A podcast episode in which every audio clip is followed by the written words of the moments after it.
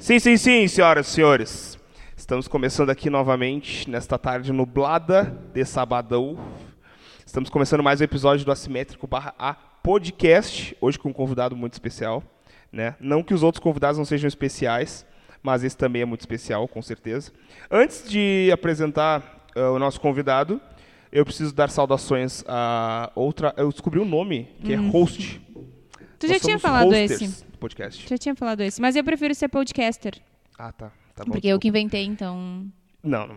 Quando tu falou, ai, temos um convidado muito especial, eu achei que era eu hoje. Tu ia dizer, ah, e a Manu tá aqui mais uma vez. Vocês podem ver que a Manu tá bem engraçada hoje. Desculpa, gente. fala e no não dormi com o Bozo. Tá, hoje eu vou falar no Aí, tá microfone, certo. hoje vai rolar. Bom, Manuzeira, seja bem-vinda novamente. Muito obrigada. É isso aí. Eu falei fala galera, não falei, Não. né? Então fala galera. Salve, galera. Beleza. Bom, primeiramente os recados antes de apresentar nosso convidado. Sigam a gente no Instagram, arroba ASMT Podcast. Cliquem aí em seguir também no Spotify. Lembrando que vocês podem ouvir em outras plataformas, não só no Spotify. É só clicar no link da bio lá e ouvir. Parcerias via direct, por favor, porque a Manu aboliu o e-mail. Ela Sim. não quer mais e-mail. Sou contra. não- porque a gente não abre e-mail. Então, parcerias via direct. Ah, aos parceiros Luar Cooks, o melhor cookie da cidade, sigam lá no Instagram. Meu, a gente não tem dado o nosso cupom de desconto na Luar, né? Ultimamente. Vamos dar no início agora já, Vamos então. dar no início já, então. Beleza. Bom, ah, Luar Cooks, sigam no Instagram, arroba Luar Cooks, tá? O usem o nosso cupom de desconto lá nas compras acima de 20 reais, ah, assimétrico 10, o nosso cupom de desconto. Inclusive, nós vamos começar a divulgar nosso cupom de desconto aí pra galerinha. Uh, Coplace Coworking, se tu não tem grana para botar um escritório único teu, na verdade, né, particular, cola na Coplace aí que eles vão te ajudar, Coplace Coworking no Instagram. Storm, uh, sigam eles no Instagram, arroba Storm, tem camiseta, tem boné, tem corta- Corta-vento. corta-vento que se fala, né? Aham. Corta-vento, tem umas roupinhas muito tops lá, Major Cícero, 165C. 165C. Ah, e sigam também a Differ Coffee, nosso novo patrocinador, uh, arroba differ.coffee.com. Qual café que a gente tá tomando hoje? A gente está tomando o de chocolate. Hum. Avelã e chocolate. Muito bom, muito bom. É o blend... não lembro. Mas enfim, E não enxergo daqui. agora eles têm uma cafeteria, inclusive, no Parque Una. Colhem lá, tá? Colhem Não lá. colhem ainda, porque ainda não abriu, mas Não em abriu seguida ainda? colhem. Ah, é, quando abrir, colhem. Tá? A gente vai estar lá na inauguração, com certeza, então colhem lá. Tamo junto. Manu, Uma, uma tarde de autógrafos lá a gente vai fazer. ah, nós vamos botar uma mesa com um banner atrás, com a minha cara, a cara da Manu, Sim. nos autógrafos. E vamos autografar. É isso aí. Bom, rapaziada, Manu, apresenta o nosso convidado, por favor. Que hoje nós vamos trocar uma ideia. eh, eu espero sair bem daqui. Eu tô com um pouco de medo. Eu quero deixar bem claro, tá? Porque eu um preciso pouco de tomar minha, minha Bex hoje de noite ainda. Pode ser que tu tome muitas backs Eu tô depois pronto pra do... outra já, meu. Ontem eu Não, tomei uma, pode ser que a eu gente saia daqui tão chateado que a nossa vida é uma merda. Bah! Que a gente vai ter que Sair daqui hoje e dizer, ô mano, eu preciso tomar muita cerveja hoje. Mas sou um bosta mesmo. Vamos lá. Vamos. Natural de Pelotas. Pelotas. Mestre em hipnose clínica. Deu início à sua jornada de autodesenvolvimento aos 13 anos de idade. Meu Deus, não sabia nem quem eu era aos 13 anos. Atualmente ele é presidente do do cara. IBV, ministra cursos, materiais e clínica com sua abordagem multifatorial integrativa. Hoje receberemos Caralho. Bruno Vasconcelos. Aí, rapaziada. Palmas. Fala, Brunão. honra, cara. Primeira vez que eu tô participando. Me convidaram pra ir num, um tal de flow, achei bagaceira, não quis. Não curtisse? Eu não gosto, sou mais barrista, gosto mais daqui Aí do tá pessoal, gosto mais daqui. É isso aí. E Tem que aí vir no que é melhor, né, na verdade. Exatamente, eu gosto de começar pela vila, perto, de eu, perto de onde eu saí, da Gema. É que- isso aí. Da quebrada. da quebrada. Da quebrada, tem que ser. Cara, muito prazer te ter aqui. Por mais que a gente se conheça, pra quem não sabe, eu tenho que falar, né? Não tem problema nenhum falar nisso aí. O Não Bru- sei se é bom tu falar. Por quê? Ué, Depois deixa... o PCC vem te buscar aí. Ah, por favor. Não, deixa ele. Vamos ver se ele vai Deixa ele se ser bom e tal. Aí depois tu, tu diz, tipo. Quem tinha que dar, dar uma moral era eu, né? Não tô sacanagem, tô brincando. Entendeu? Aí, Enfim, aí eu acho que é melhor tu deixar assim uma carta na manga. É verdade. Vamos deixar de boa. No final a gente fala. Bom, senhoras e senhores, ah, como de costume, ah, a gente tem um roteirinho pré-estruturado, então nós vamos trocar uma ideia muito foda com o Bruno. Nós queremos conhecer ele, conhecer a especialidade dele e tudo mais. Mas antes de tudo, inclusive, nós temos uma pergunta depois que pode te deixar com um pouco de vergonha, mas não precisa te preocupar agora, agora. Tipo, tu não é peru pra morrer de véspera.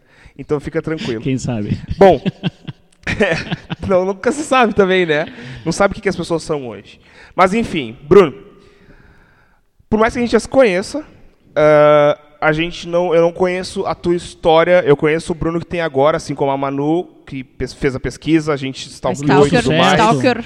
A gente Sucesso. conhece O Bruno tem Milionário a gente Bruno conhece Sucesso. agora. É, Foi exatamente. convidado pro Flow. Anda de Hilux toda equipada. Exata, o Bruno com um milhão e meio de seguidores. A gente conhece esse Bruno agora. Mas. Bruno o depois da Bruno, fama, né? O Bruno com, com O Bruno zero com, seguidores. com um seguidor, sendo O Bruno- a mãe. Exatamente. O Bruno com um seguidor. Quem era o Bruno? Quem foi o Bruno antes de, do, do, do Bruno de fama. agora? Antes da fama. Conta pra então. gente desde os princípios. Eu sempre tive seguidores aí pra inveja de todos. Sempre tinha alguém que não gostava de mim Justo. porrada. Justo. Ai, essa semana eu vi muitas pessoas no, compartilhando. Ah, falam mal de mim, mas porque queriam ser que nem eu, não sei o quê. Tipo, tinha um. um É, coisa querem ser feed. que nem eu, mas não querem pagar imposto de renda. É bem E aí, tipo assim, ó, muitas pessoas compartilharam o mesmo coisinha. Quer dizer que deu certo, né? A, a Justo. publicação. Justo. Deu certo. Engajou. Engajou. Engajem. Manda. Pois Manda pra então. nós. Eu nasci em Pelotas, Só fala bem no microfone. pra na nós, Santa né? Casa. Não precisa falar tanto tão perto Na assim. Beneficência, eu acho. Na Beneficência, não foi Santa Casa. e aí foi cesárea. Mas o que, que eu, eu posso voltar antes? Meu pai conheceu minha mãe. E aí eles começaram a se envolver em suas carícias e entraram num frenesi enorme até que um entrou dentro do outro.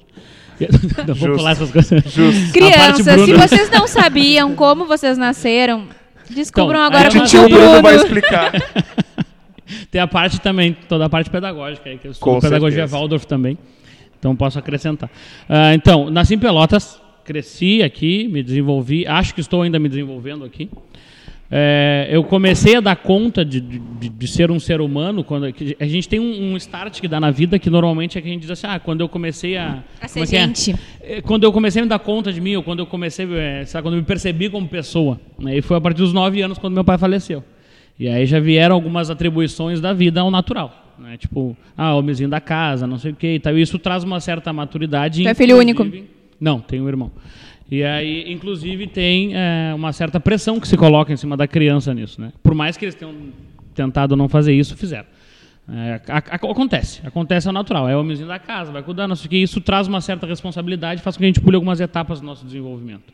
Né? A parte de, de molecagem, de fazer algumas coisas erradas, algumas, aquelas cagadinhas de adolescente. Não sei se eu posso falar cagadinha. Fica à vontade, pode falar o que tu quiser. Eu também não sei se eu posso falar que eu vou ter um curso agora, dia 29, 30 e 31 de outubro.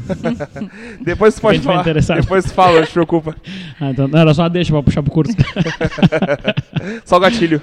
Então, e aí a partir daí eu comecei a, a lidar com, com o mundo mais adulto, uma forma mais, é, mais, não obrigatoriamente madura de ser, mas eu tinha que dar um jeito de, de fazer alguma coisa, é, até por causa que a criação que minha mãe e meus tios participaram para me ajudar a me desenvolver, elas tinham muitas crenças limitantes. E aí eu comecei a me forjar uma, uma criança que tinha muito pânico, medo de tudo, né, muito inseguro. Até que com 13 anos, ah, eu fui, 13 ou 12, eu fui assaltado na Duque, ali caminhando, passou um charreteiro e levou o boné do meu irmão. Nós estávamos entre três, os três bananas saíram correndo atrás da, da, da, da charrete para tentar pegar o cara e ele não conseguiu pegar. Cara, eu, Aí a gente O pior voltou- foi eu que quando eu fui assaltada na Duque, eu fiquei só, tipo, gritando. Tipo, a Duque é um ponto. se- Tem que ter um selinho, já foi assaltado Aham. na Duque. Ô, meu, primeira pessoa que eu vejo que foi assaltada por uma charrete, meu. Pá, É, eu isso fui- é muito vergonhoso. eu Não fui é assal- assalto, né? É só roubo mesmo. Eu fui Pô, assaltada é. por uma bike. Ah, mas uma bike tá, beleza. Tipo, Só eles que daí, eu tava com o tipo celular assim, na ó. mão e eles passaram por mim e só fizeram. Que vocês não vão estar vendo agora, né? Mas, tipo, só puxaram assim, ó. E aí eu fiquei gritando como se eles fossem voltar, tipo, volta aqui. É, só que daí, tipo assim, o cara é assaltado por uma charrete. Aí o cara para a charrete. Ô, tchê, para! Aí puxa o boné. Não, não, mas ele. Assim, ó, a charrete, tinha, a charrete é um cavalo de potência. Sim. E ele já veio embalado, só deu um tapa, assim, um, tipo um Aí, pescotapa já e já pegou, já foi na né? maldade. Ele não estacionou a charrete. Já não fez baliza com a charrete, ele meio meteu um drift com a charrete. Não. Que loucura. E aí, cara, aquilo foi tão escroto, a gente ficou tão perplexo, principalmente eu. Depois eu vou explicar pra vocês sobre traços de caráter vocês vão entender porque que eu fiquei chocadíssimo com isso. E aí, eu, bolado com isso, a gente foi fazer, na época a gente fazia uma, uma- um negócio de. Uma formação de informática que tinha que é meio obrigatório para fazer assim. Né? Não é da época de vocês, mas tinha uma escola muito popular aqui, na, não só em Pelotas, mas no Brasil. E a gente ganhou uma bolsa para estudar nela e a gente estava estudando lá, fazendo o cursinho. E, tipo, era até prova de Excel, assim, que eu lembro no dia, Meu porque tudo Deus. ficou marcado, né? Tudo que tu vê, ouve e sente, tu grava uma, Claro. uma crença, um trauma, uma fobia, um medo. E ali. A gente vive pra criar crenças. É, não, então, é, quando a gente não se conhece, a gente só cria crenças. Quando a gente começa a se conhecer, a gente começa a trabalhar essas crenças para não ficar Justo. refém delas. Aí nós voltando da. E aqu- aquele dia ficou na minha cabeça. A gente fez a prova de Excel, esperamos meu primo terminar e voltamos. Eu, meu irmão e meu primo, os, os três patetas, pela Duque, mas bolado, assim, tipo, aquela sensação de frustração, de cara, eu já tô com 12 ou 13, sei lá, como é que isso aconteceu comigo? Poxa, eu, só- eu era da quebrada, mas não era um. Né, tipo, Não sou tão da quebrada que era da assim. quebrada. Eu era, da, eu era daquele da quebrada com. Sapatênis. Só, só tava lá. Era da quebrada que anda de sapatênis. me dava bem, me dava bem de tinha os pés rosa. Porque daí eu virei de quebrada quando eu mudei pra cidade, né? Porque eu morei pra fora. Era de Aí, quebrada. aí Era meus de pés eram quebrada. verde. Meus pés eram verde. Era de Aí quebrada que andava de polo. De camisa polo. andava Aí de é Monarch, foda. de- Tá. E aí, o que aconteceu? A gente encontrou um gurizinho com uma roupa diferente. E foi muito o universo conspirando assim, porque a gente encontrou um gurizinho com uma roupa diferente. E a gente, "Ah, olha, o guri tá com um kimono, alguma coisa. E a gente seguiu o Mandim. Aí ele encontrou com uma, uma mulher e outras duas crianças. E eles entraram numa rua, do lado do casão ali, do Casa Grande. E aí a gente entrou ali e no fundo da rua tinha uma escola de Kung Fu. E eu disse, Pô, que cara, massa." é isso. Entramos ali, cara, um conhecido que dá aula de Kung Fu. Eu nem sabia, era tão conhecido que eu nem sabia que ele dava aula de Kung Fu. Sim. Aí, como é que funciona? Não sei o que. Bah, é 25 real. 20 real. Por mês? É, por mês. Tava barato Nossa, naquela época. pá, que tá barato, rapaz. Naquela época, 25 reais era Ah, um é quarto verdade. do salário mínimo. É, não, conver- convertendo e pra aí, hoje. E aí, sim, eu fiz 11 anos de Tava Kung Fu. caro. É, e aí eu peguei e. Que, como é que nós vamos fazer? Mas eu vou fazer isso. Bah, fui conversar com a minha mãe, não sei o que, minha mãe com uns extratos que parecia um, sei lá, um rolo de papel higiênico, assim, gigantescos extratos. Não, pois é, mas não vamos ter, não vai ter como, não sei o quê. E eu já comecei a confabular, tia, eu tenho que dar um jeito, tem que, tem, que, tem que fazer, mas eu não vou passar mais por isso, não vou mais passar por essa sensação. E aí, a partir desse trauma é que eu desenvolvi sangue no olho para treinar Kung Fu. Até que, não sei se porventura, uma ou duas semanas depois, minha mãe conseguiu uma grana e a gente foi lá e se matriculou. A gente começou a treinar Kung Fu e eu demorei 11 anos para parar de treinar Kung Fu. Né? Consegui fazer até a faixa preta, e, mas aquilo foi um divisor de águas para mim, porque a partir daquele momento, lá com uns 13 anos, eu já fiz um curso de Tu pode desenvolvimento. demonstrar no Fred? Isso vai dar problema, hein? É que não estão filmando, só por isso que eu não vou demonstrar. Ah. Vamos se ligar. Isso vai dar problema. Agora, na próxima que filmarem, eu volto só para fazer demonstrações. Na próxima que Na filmar, festa tu de final de demonstra... ano, quando tiver mais de 5 mil pessoas aí. Na próxima, na próxima que, que tu vir, demonstra na fisicamente mais fraca. Ou seja, mano, Por que, que quer eu sou dizer nada. fisicamente mais fraca? porque tu tem 60 quilos e eu tenho Não 130. interessa. Não, não, força isso não quer dizer que ela tem menos massa. Ela, É mais, é mais difícil. ela quer dizer que ela tem menos massa. Não, mas eu Entendeu? sou mais ágil que tu. É, faz sentido.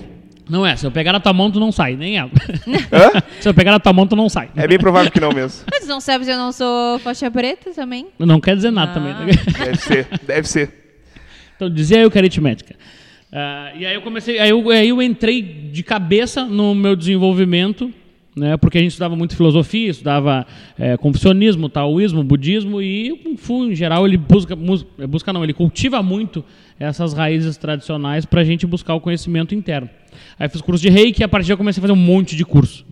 Né, eu fiz o meu mestrado em reiki, eu acho que eu tinha, não sei se eu tinha 15 anos. Eu refiz ele depois de um pouco mais maduro, com 23 ou 24.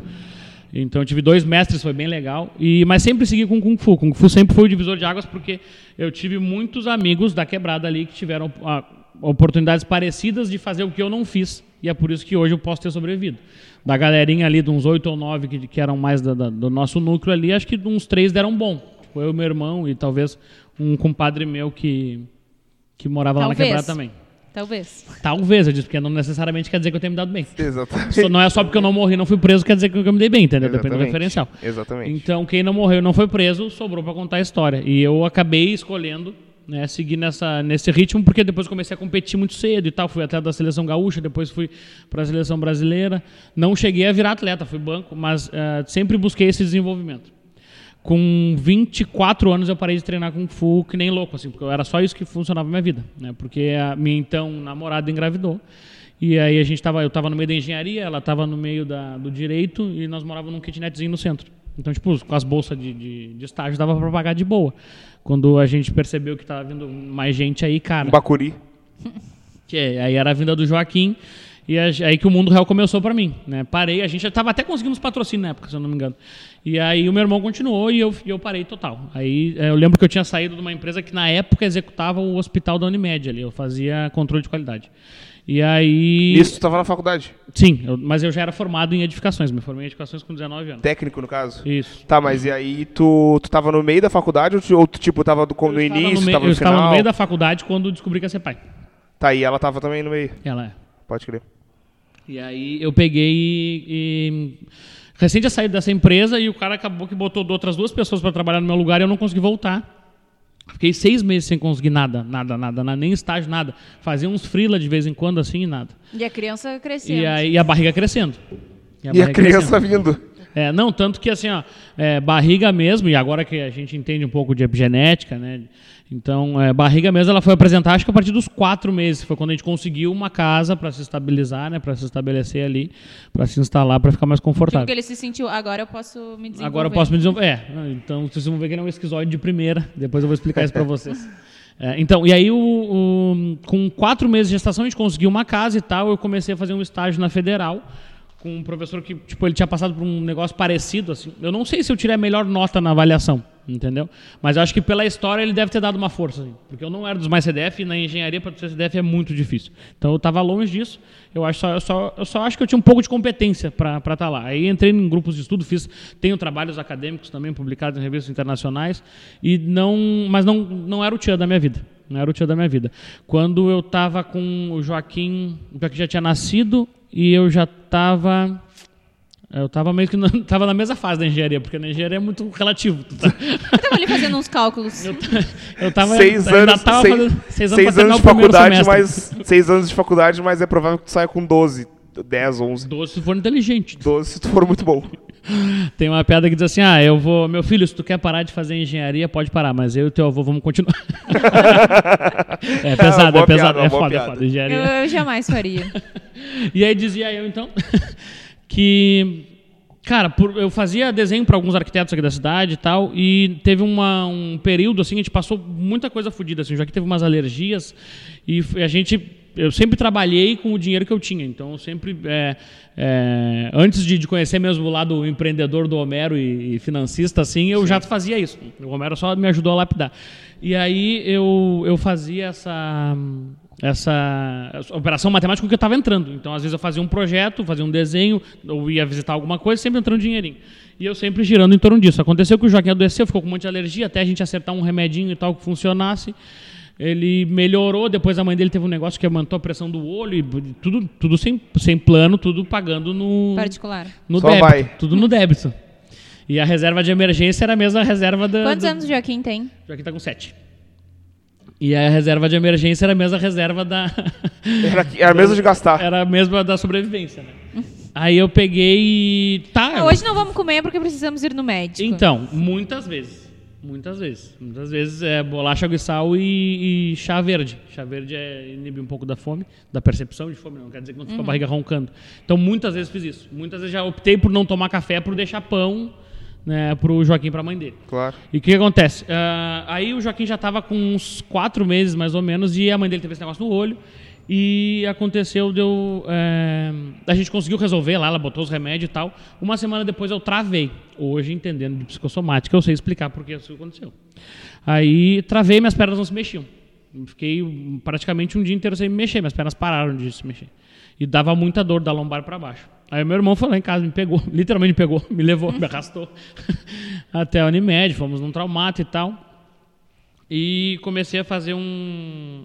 Comecei a usar um opioide lá da família da, da morfina.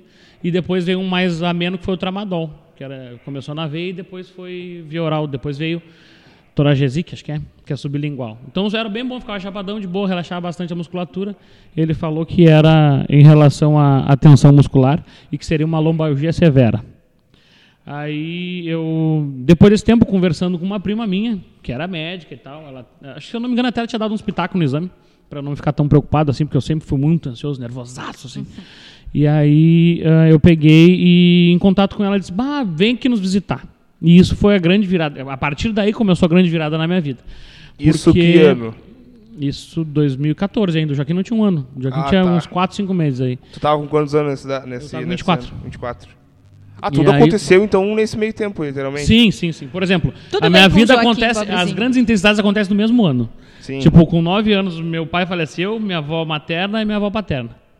Entendeu? No mesmo ano, assim, tipo, cerca de seis meses de diferença. Vai dar um ano e meio, talvez. Sim. né? E depois, nessas histórias assim que eu larguei, larguei o estágio para me dedicar aos treinos, aí o- a- apareceu a, a gestação do Joaquim, aí depois buscando, buscando, nada acontecia e tudo assim, ó, um ano e meio Todo de, de intensidade. Curada, né, meu? É um ano e meio de paulada na nuca. Assim. Então aí tu vai te forçando a, a evoluir mesmo com o aumento da pressão. Eu comecei a. Aí aceitei esse convite da minha prima. Ela disse: Ah, vem aqui, eu queria ver o Joaquim, eu só vi ele na barriga e tal, não sei o que, vendo nos estádios. Olha, eu não tenho dinheiro pra pegar um ônibus. E ela, tipo, Isso era natural, onde? natural da minha família, ela tava em canoas. É natural da minha família, tipo, não, não tem, então vem que eu pago pra ti. E aí ela fez isso. Eu vou te depositar e tu vem, pega isso aí, compra as passagens e tal. Aí eu tirei uma sexta-feira e disse, tá, então vou aí, vou, vou, pra, vou sexta-feira pra ir. Aí a gente já tinha comprado as passagens, na época tinha que ir comprar as passagens, não dava pra comprar por um aplicativo. Fui lá, comprei as passagens e tal, tudo ou no Uno ou no de bike. Não, não tinha essa, Que né? baita Uno é um atrás do outro, porque o pessoal não tá vendo. É, pra, Um pra, atrás do ti outro, que, pra ti caminhando. que nasceu em, nos anos 2008... Pra ti que não é da quebrada. Pra ti que não é da quebrada, ah, Uno é Uno atrás do outro, ou seja, pra ti Um de a pé. Só tenta, não só tenta não ir de sapatênis, porque pode ser que tu te machuque. Bota um tênis confortável, por favor. Aí, com esse convite da minha prima, eu fui até, até Canoas e eu vi que tinha umas ligações meio estranhas, assim. Como tá? assim? Umas ligações, uns números que não estavam salvos na minha agenda. Como eu, eu fazia muito freela de desenhista, eu, ah, cara, né, não vou Cobrança. atender, não Se quero... hoje era cobrança. Não quero... Não, mas eu não, nunca... São Paulo. Quer dizer, já devi, e já devi muito, mas não em função de empresa, né? Sim, Do Brasil, isso aí. normal. É, mas é, não em função da, de ficar dentro pra alguém ou alguma coisa assim, né? É, então, esses números me ligaram. É, tipo, essas coisas. Ficar devendo pra agiota. traficante, assim, traficante nunca devia. Eles, que- eles que me deviam. Porra, que qualidade. Eu que fazia contabilidade. Te liga. e aí, o que que pegava? Aí eu peguei e número- na rodoviária em Pelotas, um número estranho. Cheguei em Canoas, liguei o celular de novo, porque não tinha essas histórias de Wi-Fi, não sei o que, no Sim, ônibus, né? sim. Aí liguei o celular de novo, três chamadas daquele número. Beleza, vida que segue. Aí chegamos lá, isso foi numa sexta. No, no sábado de manhã, aquela conversa em família, todo mundo, outro número estranho me liga, mas eu não vi esse número estranho me ligar. E fiquei conversando e tal. Aí na segunda-feira nós voltaríamos de manhã. Só que, tipo assim, a mãe do Joaquim acabou que perdeu os documentos. E aí a gente teve que pedir pra mandar os documentos de volta. Meu né? Deus. E tipo, existe um bagulho que é muito louco, que é a conspiração do universo, eu acredito demais, que eu sou universalista, né? E, e nunca deixei a chave da minha casa com ninguém. Na, na- em, es- em especial naquela ocasião eu deixei com meu irmão. Não sei por que, que ficou com meu irmão a chave. E aí eu disse, olha, Breno, tu vai lá e pega ah, os documentos do Joaquim e manda pela rodoviária. Vai chegar Sim. em um dia no máximo. Dito dito feito, foi isso que nós fizemos. Só que quando eu voltei, cara, ele, ah, eu recebi uma, uma ligação do meu tio. Meu tio era meu Era fiador. Meu tio era foi meu pai, praticamente. Era é teu meu tio pai. que tava te ligando, no Eu caso. considero. Não, não era. Era meu tio mesmo ligando. Sim. Eu considero meu tio como meu pai. né? Isso eu falo abertamente para meus primos também, porque eles também nos consideram como irmãos, porque ele realmente abraçou a causa. Sim. Entendeu? Mas no modo de ver a vida dele, ele tem uns, as particularidades dele, que hoje eu não acho tão pedagógicas, mas é a modo como ele foi forjado pela vida. Como ele viu, ouviu e sentiu, como ele percebeu o mundo, deixou ele desse jeito, que é o jeito que ele opera. Todos nós somos reféns, né, quando a gente não se conhece, do que a gente viu, ouviu e sentiu da vida. Aí o meu tio me ligou, cara, e começou a me descascar, assim, mas assim, ó. Né, do, Quase te matou pelo do, telefone. do cachorro pra baixo, assim, ó. Bah, eu fiquei muito mal com isso, muito mal com isso. Mas por qual motivo? Porque, não, até do parto do meu filho, ele pegou pesadão, assim, porque Hoje eu... é o dia que eu vou. É, não, não, Ele parece se que ele tava acordou, isso. ele se acordou um dia e falou: "Hum, Parece que ele tava aguardando. Bah, Tá um ele bom- vai dar uma rateada, eu tá vou- um eu bom vou dia pra dar uma descascada no Bruno hoje. E aí, não, assim, ó, nunca deixei de amar esse meu tio, porque realmente eu vejo ele como meu pai. Mas ah, foi muito pesado isso que aconteceu. Porque, por exemplo, o Joaquim, ele nasceu em casa, só que foi num templo budista em Viamão. Então nós somos num templo budista para parir o Joaquim. E ele nasceu num templo budista, numa comunidade budista lá em Viamão, caminho do meio, se eu não me engano. Ai, que máximo. Foi abençoado pelo Lama, foi do, assim, muito massa, foi do caralho. Da 22 horas de trabalho de parto. 20 quê? 22 horas de trabalho Pobre mãe. Porra. É, não, então, a- o expulsivo, na parte mais intensa, acho que foi duas horas e meia por aí. Então, a- tem que saber discernir o que é sofrimento e o que é dor, né? Então, dor não é sofrimento. Tu tá sentindo um incômodo ali, né? Sim. Mas depois eu explico mais. aí, o. Hoje teremos Até isso. cinco horas de podcast. É bem Até, hoje eu vim bater recordes. Manda. Ah, até isso, né? Então, tipo, aí ele começou a descascar em várias coisas que eu tinha feito já na minha vida. Tipo, largado umas quatro horas na faculdade, coisa que é natural pra mim começar uma faculdade e parar. Ah, e aí, e tudo isso ele começou a me descascar. Eu entendo hoje que era por causa do referencial de vida dele. Sim. né? Porque o que ele viu, ouviu e sentiu da vida é tipo, cara, tu tem que ter foco, tem que dar teu jeito, tem que não sei o quê. E ele começou a pegar muito pesado nas críticas ali. E por mais que eu ame esse meu tio até hoje, eu não tinha essa maturidade que eu tenho hoje pra entender a abordagem dele. Cara, aquilo foi uma facada pra mim. assim. Foi a pior coisa que poderia ter acontecido pra mim. Ali eu me vi, no, no bom português, né, me caiu o cu da bunda e eu me vi assim, cara, não existe ninguém por mim aqui. Não existe, eu tenho que dar um jeito de fazer essa, essa vida acontecer. Né? E ela não precisa ser de uma forma difícil, mas eu não sabia como. Aí, a partir desse momento, assim, meio que ficou meio todo mundo meio chocado, assim, porque, tipo, eu tava falando no telefone e ele muito berrando, assim, tipo, todo mundo tava na sala, tava ouvindo. Uma cuspideira. É, quase me cuspindo, assim. E aí, pá, me, me chinelhou, assim. E, eu, e ali começou um grande movimento na minha vida que foi o IVP, né? Índice de Viração Própria. O Marçal fala muito disso. E eu ativei o IVP ali, com 20... Já estava com 24 anos. Foi quando eu eh, tive a necessidade, cara, eu não vou mais fazer faculdade, vou trancar essa faculdade, vou fazer por mim. Vou dar um jeito, vou ser um E self-made. já tava em qual semestre? É relativo isso na engenharia. eu tava lá pelo quarto ou quinto ou sexto. eu e o sétimo. Ou também. primeiro? Eu tava entre o quinto e o sétimo. Ah, tá. Hum. Aí o que aconteceu? Eu comecei. ah, bah, fiquei muito frustrado com isso e disse: não vou depender mais de ninguém. Entreguei a casa, comuniquei minha mãe disse: olha, eu tô juntando um dinheiro aí e eu vou precisar morar na tua casa um tempo. E a mãe: ah, vem, mas não vou cuidar, não sei o que, bem assim, né? Sempre dando aquele apoio. No caso, tu, Me recebeu. Joaquim e tal. Isso, eu, Joaquim e a mundo- mãe do Joaquim. Aí ah, me recebeu na casa dela, a gente ficou, acho que quatro meses eu tinha dito que ia ficar lá, nós ficamos quatro meses. Em quatro meses eu já tinha dado uma reviravolta suficiente para conseguir uma casa e me mudar para essa casa. E aí, nesse planejamento aí, a gente tinha voltado. Foi um divisor de águas para mim, porque eu vi que, tipo, o suporte que eu achava que tinha não era bem assim o suporte, porque foi uma baita de uma paulada. Por mais que eu entenda a intenção positiva na, na programação neurolinguística, se fala que toda ação ela tem um, um ganho secundário ou uma intenção positiva. Então, a intenção positiva dele era, tchê, te movimenta para a vida. Mas o que ele usou de subterfúgio né, linguístico ali, emocional, foi muito pesado para mim. Né? E aí... ahn, eu fiquei, né, trisbundado e comecei a fazer por mim. Tipo, não, agora literalmente eu- é eu que vou fazer tudo. Não vou depender de ninguém para nada. E me entreguei para esse caminho de vou dar um jeito. né. Entrei em contato com um ex-colega meu que tinha estudado no IFSUL. Ele estava na mesma situação. Já estava com um bebezinho, Ô, meu, tu vê que. Tu vê que isso tu tinha quantos anos? 25 já? 24. 24 ainda. Ainda? Ainda ele tá meu, 24. Tu vê. é, botando assim, ó. Botando na balança, comparando. Tu vê que a gente não viveu nada ainda, mano. Não, a gente tá na merda. Com A 25 gente a gente tá- não tem nem história pra contar. A gente, tá, a gente tá tranquilão com 25.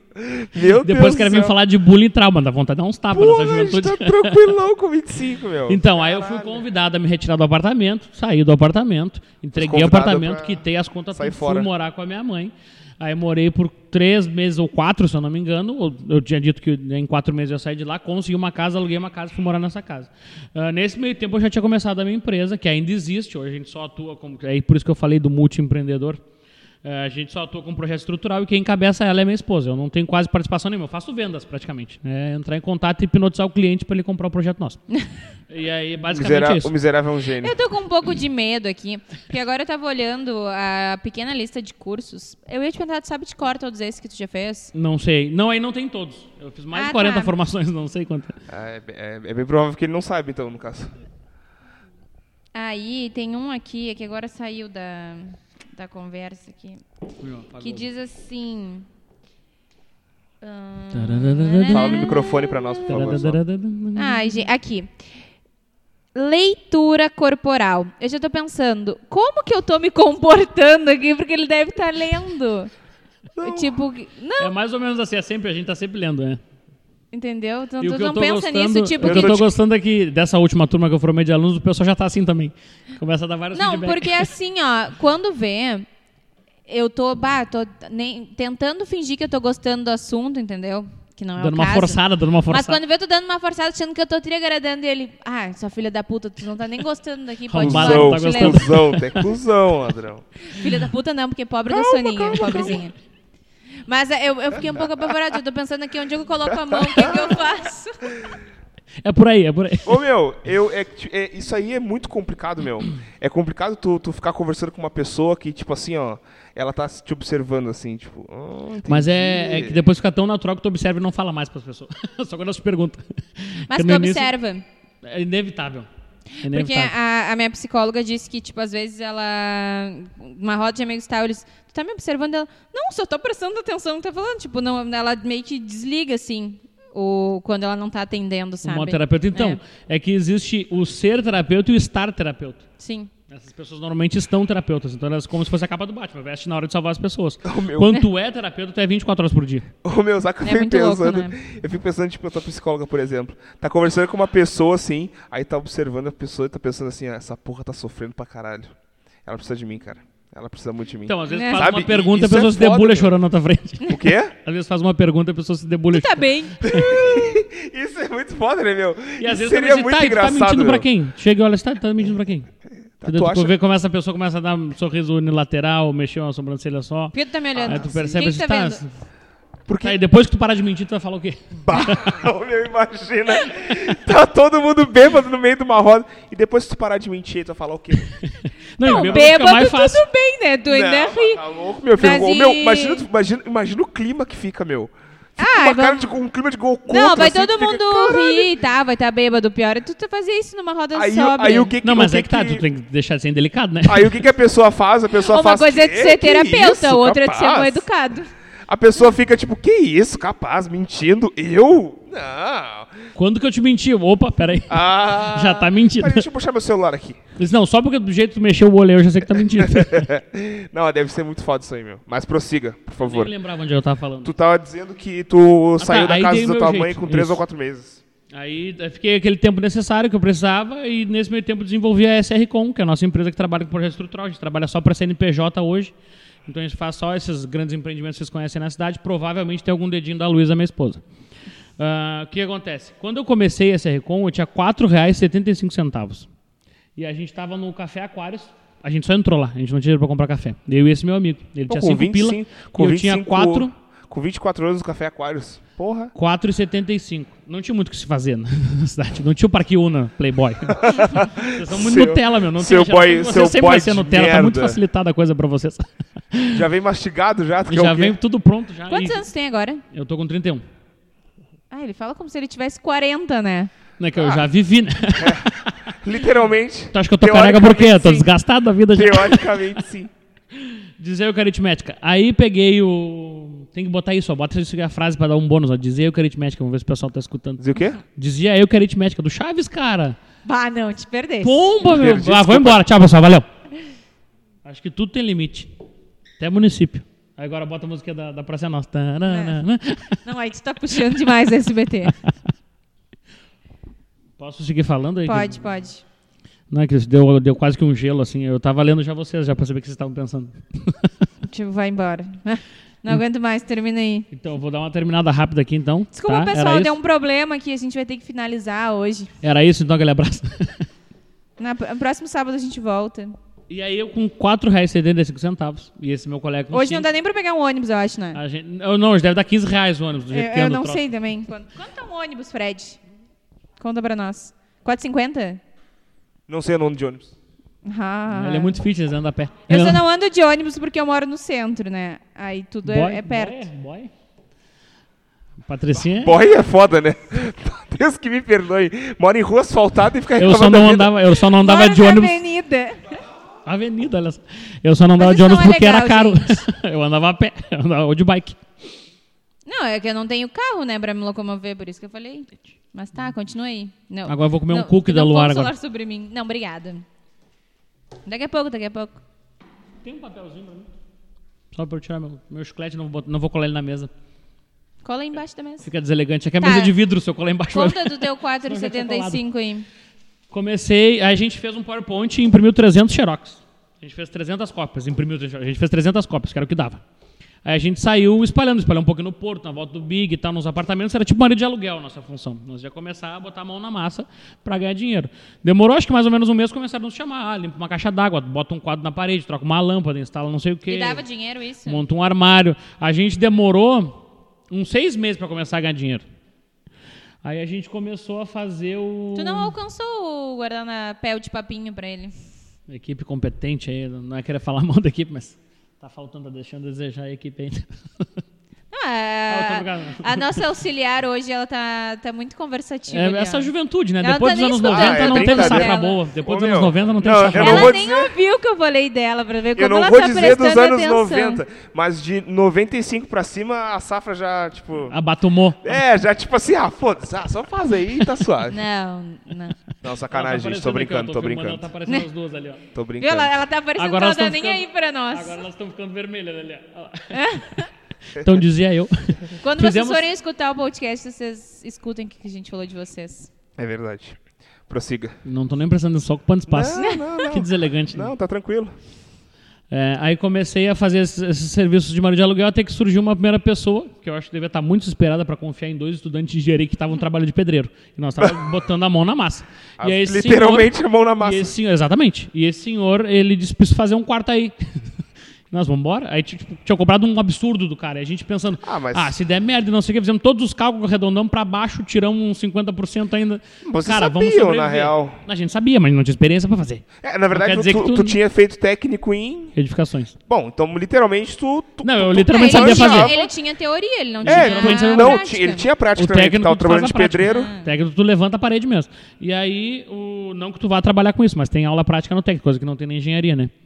Aí eu comecei, a gente começou a trabalhar na primeira obra nossa que foi desenvolvendo o é, esse- essa ampliação, né? Essa anexo de obra que a gente fez aí né? na, nessa casa que foi na Coab Fragata, se eu não me engano. Ai, o meu bairro. A gente fez essa obra. Viu? Ó, eu não sou do centro. Tá, mas tá morando em Eu avenida. sou da, da Coab cá. Segura. E aí a gente começou essa obra. Quando veio lá da minha casa que eles fizeram a, a obra. Caiu? caiu? Se Caiu? caiu, foi lá. Se foi a caiu, primeira, foi que caiu. É provável que foi lá.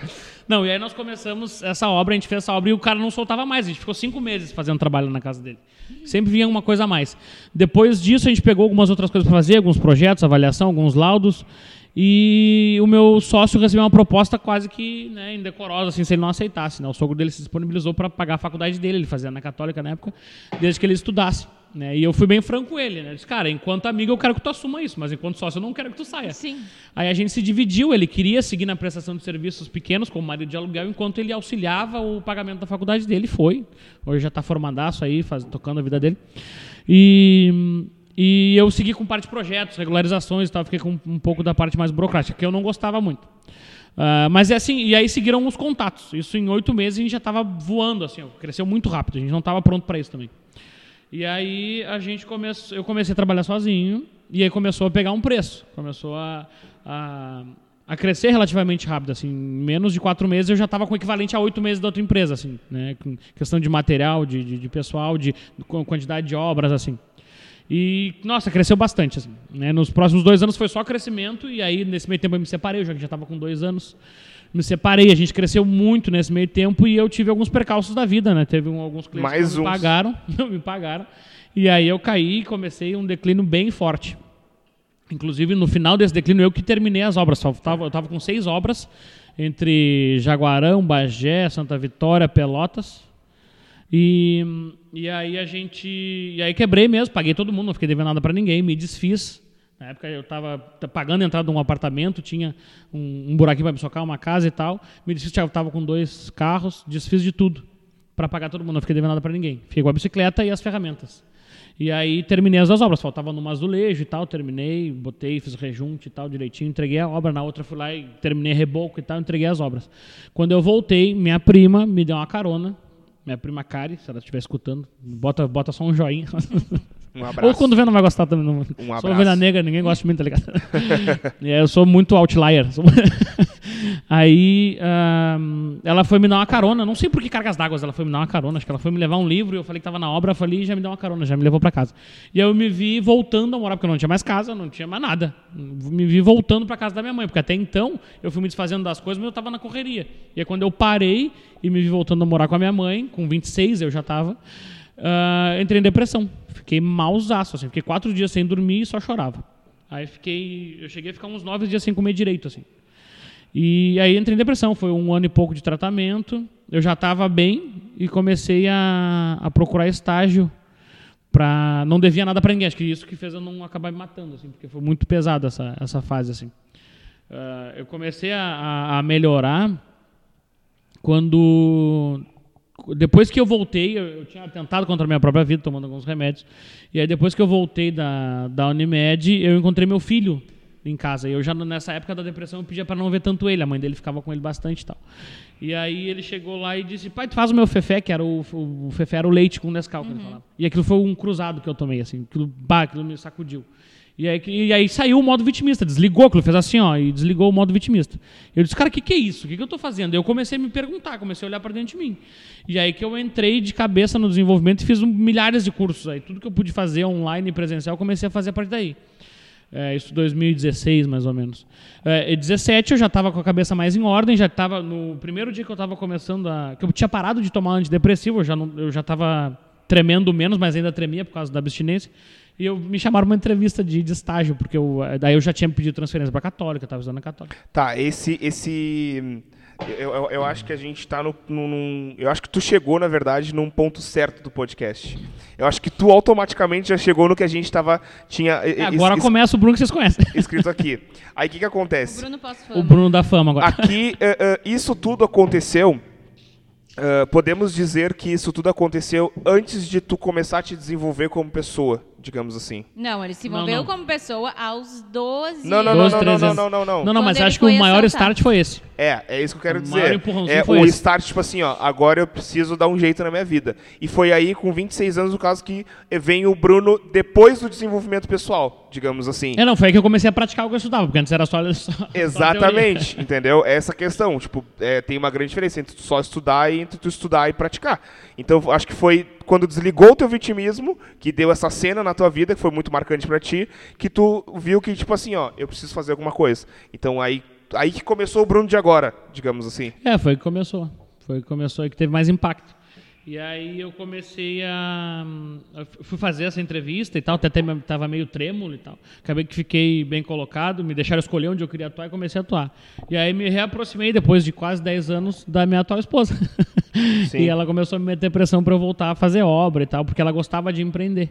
Acho que era meter pressão pra eu voltar com ela. E aí. Eu achei que fosse. Não, não, lá tinha relacionamento. Vocês já se conheciam? A gente se conheceu no técnico.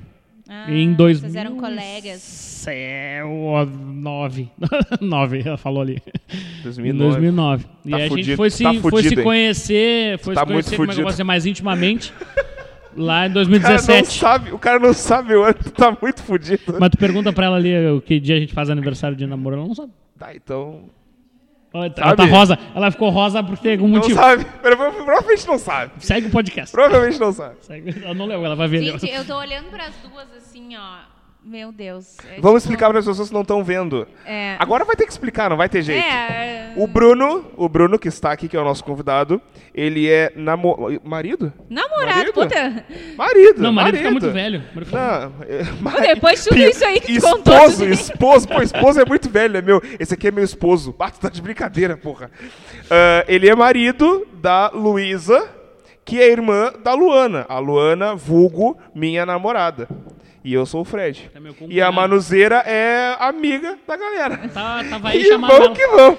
Eu tava passando aqui na frente e me chamaram pra Tá uma aí, né? reunião de Ela tava, ela tava vacinando ali, Aham. aí a gente perguntou, quer participar de um podcast? Quero, então vamos lá, cola aí, vamos trocar uma ideia. Foi isso aí. Mas é, a- pra, pra explicar pra quem não, não está vendo, tá? Então a Manu tá dizendo que tá olhando a Luísa e a Luana E uma elas do são iguais, gente. Tipo assim, ó, eu tenho certeza que foram feitas Tão na rosa mesma forma. É isso aí. a mesma. Elas são, elas são iguais, pelo amor de Deus. Viu? Exatamente. Por isso que elas são irmãs, no caso. Talvez isso explique. Elas podiam Não. ser clones. Talvez isso explique. Nada a ver. Eu tenho. Bah, o Bruno e o Breno, o meu, que tu não tá Bruno e entendendo. Breno, Bruno e Breno. É dupla sertaneja? Cara, Foi- a é gente de dava Curitiba. entrevista depois dos campeonatos, dei É de entrevista na Goiânia. Band já. Aí os caras falavam assim, ah, não é dupla sertaneja, é Bruno e Breno. Breno, já não Bruno tinha e mais vontade de rir. e ficava assim, Bom, fechava o Mas é, tu falou, ai, eles são irmão, eu tenho quatro e um é parecido comigo. mas são todos do mesmo pai e da mãe? Não todos. Mas, tipo, mesmo que é, não, não é muito parecido, não. Isso não, não quer dizer Tá, nada. quantos são do mesmo pai e da da mãe? Dois. Existem interferências epigenéticas que vão fazer vocês ficarem mais parecidos ou não. Não se preocupa com isso. Depois eu explico. Hum. Eu não tenho Vem com quem- comigo no caminho eu explico. Eu não tenho com quem ficar parecido, eu sou filho único. Dos meus, dois, meus pais, no Ah, caso, pai e sim. mãe. Ou não, ou tu foi achado no lixo.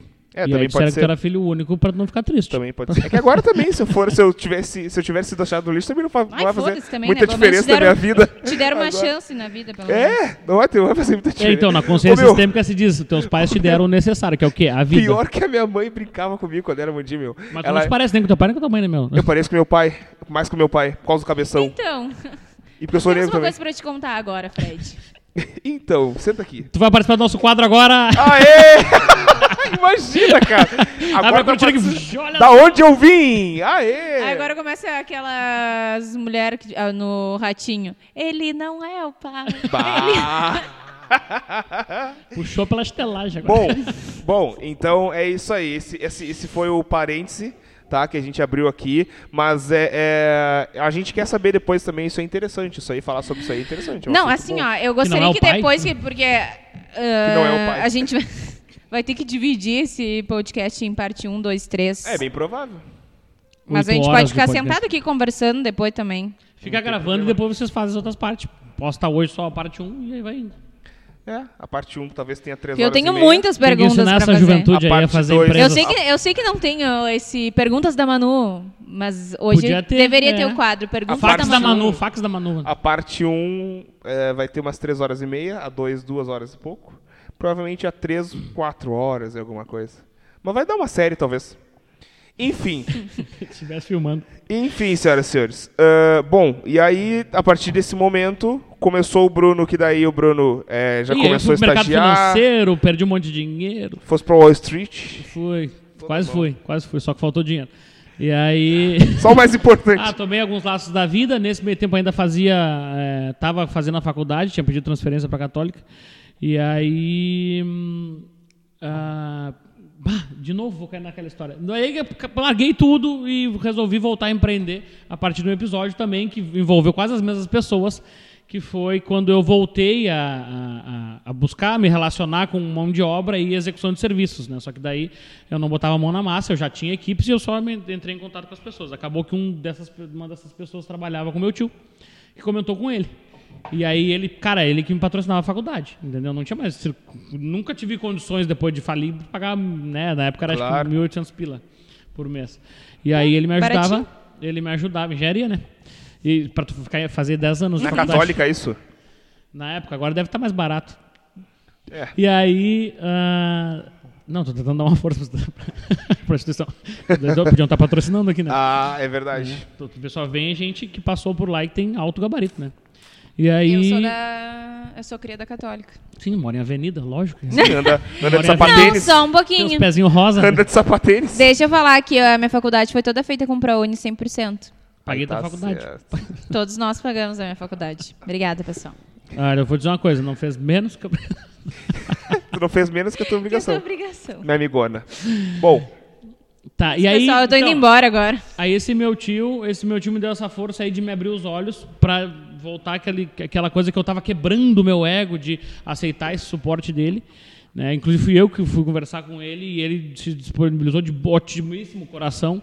Primeiro Não, vou te te dar uma força na faculdade, vou te dar uma força na faculdade e tal. E aí, tá, e me atirei, fui, fui estudar. Aí, depois que ele ficou sabendo que eu tava botando mão de obra pra trabalhar de novo, ele me descascou de novo e voltou desde aquela época lá. Acontece, coisa de família. É, respirei profundamente, ah, assumi minha faculdade e tranquei ela assim que pude. Tá? Tranquei a faculdade e depois eu estava crescendo nessa empresa que eu estava, mas de- saí dela e comecei a empreender de novo. Comecei a botar a mão de obra e tal. E a gente começou a fazer obra de novo. E aí foi até o ano passado fazendo obra e por acaso foi cada vez aumentando mais assim. Por acaso, assim, nada assim. Quase que não teve esforço. Eu, Foi eu, um- eu tava de boa em casa um e tava, as pessoas estavam me ligando. era pra fazer? E aí, nesse meio tempo, a minha esposa vendeu uma sociedade que ela tinha, um dos maiores escritórios de engenharia que tem aqui no sul do Brasil, vendeu a parte dela e começou a fazer obra comigo, que ela não aguentava mais fazer projeto. E aí, em paralelo, ela fazia alguns projetos e tal. E a gente pegou muita obra no passado. Ano passado foi o ano que a gente quase enlouqueceu. A gente começou a ter crise de burnout de noite, acordava de madrugada chorando com ansiedade. E não tinha respiração que acalmasse. Era realmente tu não estar envolvido com o teu propósito, fazendo uma coisa que tu não gosta, com pressão de cliente, de fornecedor, de funcionário pilantra, porque tu sabe o jeitinho brasileiro de, de funcionário. Bando de pau. Bah, Sacanagem, rapaziada.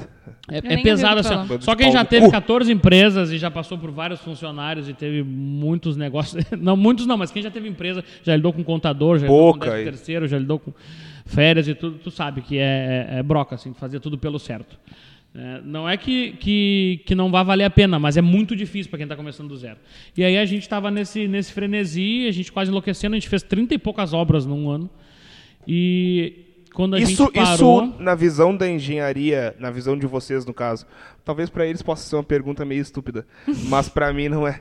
É, Trinta e poucas obras no ano é um número bom, assim? Ou é Depende tipo assim, da- ó... É inadmissível, não, é, é quase que inalcançável esse. esse Ah, não, é quase que tipo assim, ó, meu é. Deus do céu. É muito high stakes. Tá, muito- entendi. É a entendi. gente com Ah, na real depende muito do tamanho de, da empresa. né? Se for É, uma nossa- empresa grande, muito grande, 30 e poucas obras não é quase nada. Mas pelo porte de E vocês, no depende caso... 30 da e obra, eu acho, né? é- Tipo, É. se a obra é um quarto ali que vai cair, É, não, isso é reforma, primeiro, né? ou se vai montar um edifício. Faz sentido. Varia, varia. É, em 2017, eu e a Lu, a gente fez 720 unidades habitacionais, cada um na sua respectiva empresa, né, mas foram obras que somaram mais de 50 milhões, assim. E a gente ganhava um saláriozinho. então, por isso que eu gosto de empreender, porque eu faço meu salário. Voltando para essa, pra essa dinâmica aí, aí eu assumi essa responsabilidade de voltar a fazer o negócio funcionar, começou a funcionar, a gente começou a acelerar muito em 2020, a gente triplicou de tamanho, o negócio ficou louco, os problemas quintuplicaram, e aí eu comecei a, já tinha feito formação em hipnose clínica e eu comecei a atender como fuga. A gente alugava um espaço e eu passei seis meses atendendo de graça. Aí teve um mês, que eu não, se eu não me engano foi em novembro, que eu atendi todos os dias, todos os horários praticamente. Do ano passado? O que E eu é disse, não volto clínica? mais. Não volto mais. Agora a gente Do, chega... do ano passado, isso? Ano passado. Em junho eu comecei e parei. Não, em novembro eu de- determinei que tu vou cobrar pra fazer isso. E aí combinei com a Lu. Ô, meu. Até abril desse ano a gente ainda tava cumprindo a agenda da, da construtora. Eu tenho uma... Olha só. fa- qu- quando é que tu publicou pela primeira vez, assim, no teu Instagram, sobre hipnose? Bicho. Isso, mas foi ano passado, não foi? É, foi, um- faz um ano. Faz um ano. Tá. Que eu me aí assumi eu- terapeuta. o meu Tu já tec- tava na família? Tava, já tava. Tava recém me inserindo. É que a gente... é- é- bom, Tá, tá ainda em estado probatório. é, eu ainda tô ah, sendo aprovado. Ele tal. tá R2, R2. É, e aí, não, mas foi muito engraçado, porque, tipo assim, ó...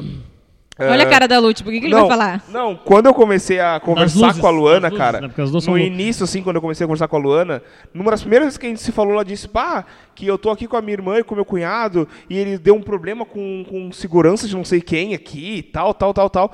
E eu falei, pá, legal. Aí ela me explicou o que, que eles faziam, aquela coisa toda, beleza. Deu uns meses assim, meu. Quando vê do nada, o Bruno postou um bagulho sobre hipnose no Instagram dele. E eu disse assim, ô meu, o cara, é- o cara não é engenheiro. E eu fiquei tipo, pô, o cara tá fazendo obra, mas do nada o cara tá hipnotizando geral aí.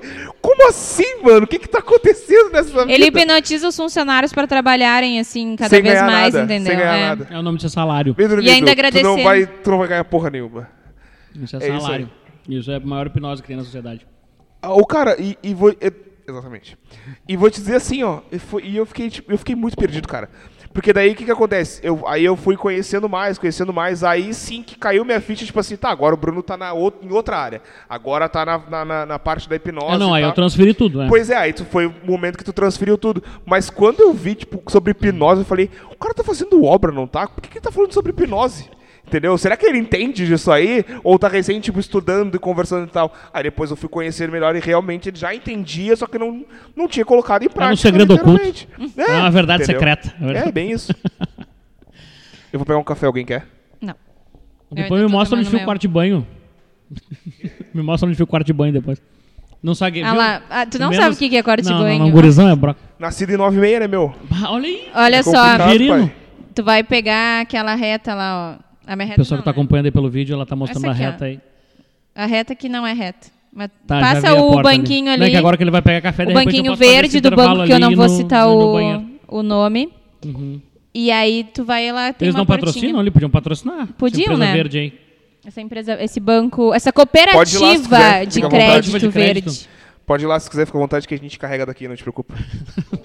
Confia no pai. Eu vou ler rapidinho, bem rapidinho. Ele nos deixou hipnotizado hoje. Por enquanto a gente vai ficar falando aqui agora. Não, tu vai me deixar sozinha. A gente segura aqui. Ele bem belo. Servindo um café.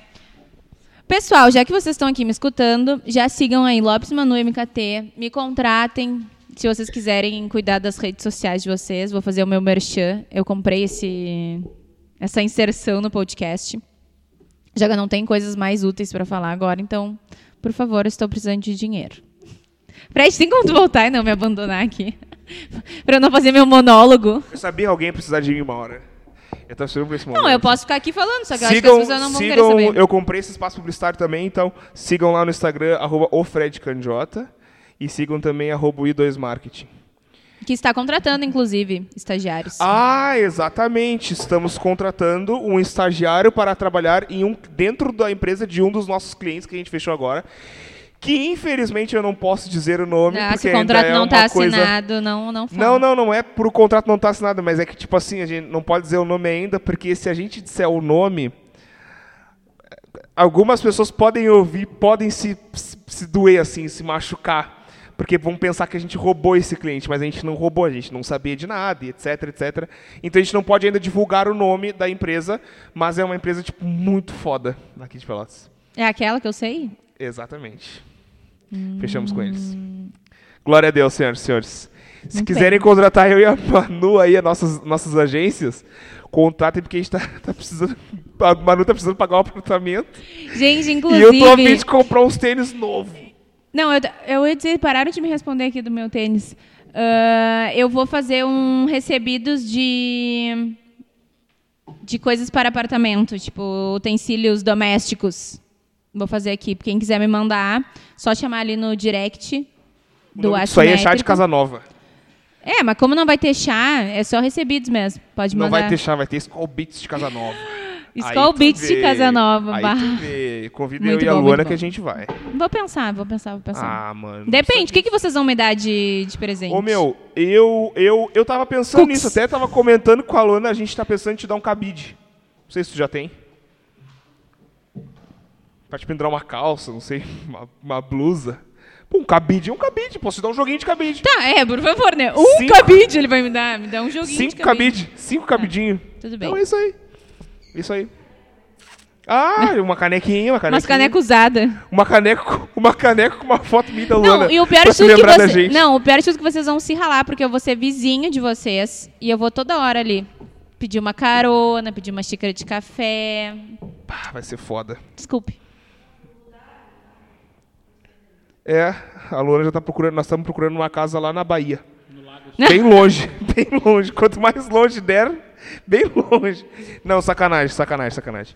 Gente, bom, Pô, eu tô contando com as caronas pra vir pro... Calma, pra cá. Ou pelo menos vou dividir o Uber. não, não, com certeza que vai ter carona. Bom, rapidamente aqui, agradecer novamente a Luar Cooks, arroba Luar Cooks no Instagram. Coplace Coworking, ah, no Instagram é Coplace Coworking. Ah, Storm, é, Major Cícero 165C, colhem lá que o João vai atender vocês da melhor forma possível. E tenho certeza que tem o, o- o produto que tu procura lá, beleza? Arroba Augusto Storm e Differ Coffee, em breve loja no, no Parque Una. Certo, rapaziada? differ.coffee.co. Mas Agora bem, eu que vou ter que ir no, fica à vontade. no quarto pois bem, de banho. A hora que ela sair, a gente fala dela. ah, o nosso, nosso convidado já voltou. Eu vou escutar depois. Fica, Mas daí, depois, corta essa depois, parte. da, depois da palavra dita... Corta essa parte, por favor. Ó, agora eu vou te ensinar a ler o corpo dela ali, fica olhando. Bom, continuando aqui. eh, tu estavas na parte que tu começou na hipnose clínica. Tu quer esperar a Manu pra contar o que, que é hipnose Depois ela clínica? pode ficar com dúvida, né? Ah, é, depois ela vai ter dúvida. É bem provável que ela vai ter dúvida. Mas enfim, ela vai gente. ter dúvida porque não escutou. Mas enfim. Cara, deixa eu, enquanto a Manu não tá aqui, deixa eu comentar um, um negócio contigo aqui, tá? Ah, eu tava até comentando com a Lu esses dias que, cara, eu não sei por que cargas d'água, isso talvez tu possa me explicar, é um assunto bem sério assim mesmo, que eu comecei agora, recém agora, né, nessa fase que eu tô, digamos assim, a saber aproveitar o processo. Eu andava tipo assim, ó, pá, que merda, cara, tá, isso, aquilo, tal, uma, uma, uma negação nos negócios. Só que agora eu tô sabendo aproveitar o processo, profissionalmente falando, tá? Profissionalmente falando. Eu tô curtindo muito o processo, eu tô curtindo muito meu, meu dia a dia, eu tô curtindo muito as coisas que eu tenho para fazer profissionalmente falando, as coisas que eu tenho para fazer pro meu cliente. Eu tô sentindo muito prazer em fazer isso que eu faço. Eu, eu sempre gostei de fazer o que eu faço. Só que agora parece que eu tô com tesão em, em, tipo assim, ó, me sentar na minha cadeira, pegar meu café, botar um fone de ouvido e trabalhar, tipo, a tarde toda, entendeu? Eu sinto um prazer, até falo pra Luana, nos dias que tava frio, eu pegava, sentava na minha cadeira, botava um fone de ouvido, pegava um café, uma estufinha, botava nos meus pés, cara, eu passava a tarde toda ali sem me levantar, cara. Tipo assim, cara, é muito gostoso isso aqui. O que, que pode ser, cara, na visão, na tua visão, como especialista nessas áreas assim, o que, que, pode ter acontecido, o que, que pode ser que eu acabei desenvolvendo isso, tipo, esse tesão, assim, de, de do, pelo processo de fazer o que eu faço, digamos assim. Em uma palavra? Pode ser. Maturidade. Quando tu entende, Foda. tu tem a tua identidade, teu propósito, tu começa a amadurecer a tua perspectiva da vida. E aí tu começa a botar uma lógica em tudo que tu faz. E a lógica, já diz o nome dela, faz sentido. E se faz sentido para ti hoje, vai fazer sempre. Então tu não vai deixar de fazer uma coisa que faz sentido para ti. Então, enquanto está fazendo sentido, tu tem que seguir fazendo. E é uma pergunta que eu faço sempre para as pessoas: faz sentido para ti? As pessoas muitas vezes não sabem dizer se faz sentido trabalhar com o que estão trabalhando ou manter o relacionamento que estão mantendo. Então, se já está fazendo sentido para ti, é isso que vale. Cara, e vou te dizer assim: ó, esses dias eu tive uma reunião presencial, tá? Com essa empresa, inclusive tu não estava aqui quando eu estava falando, mas aquela, aquela empresa que eu comentei contigo fora, que a gente conseguiu fechar.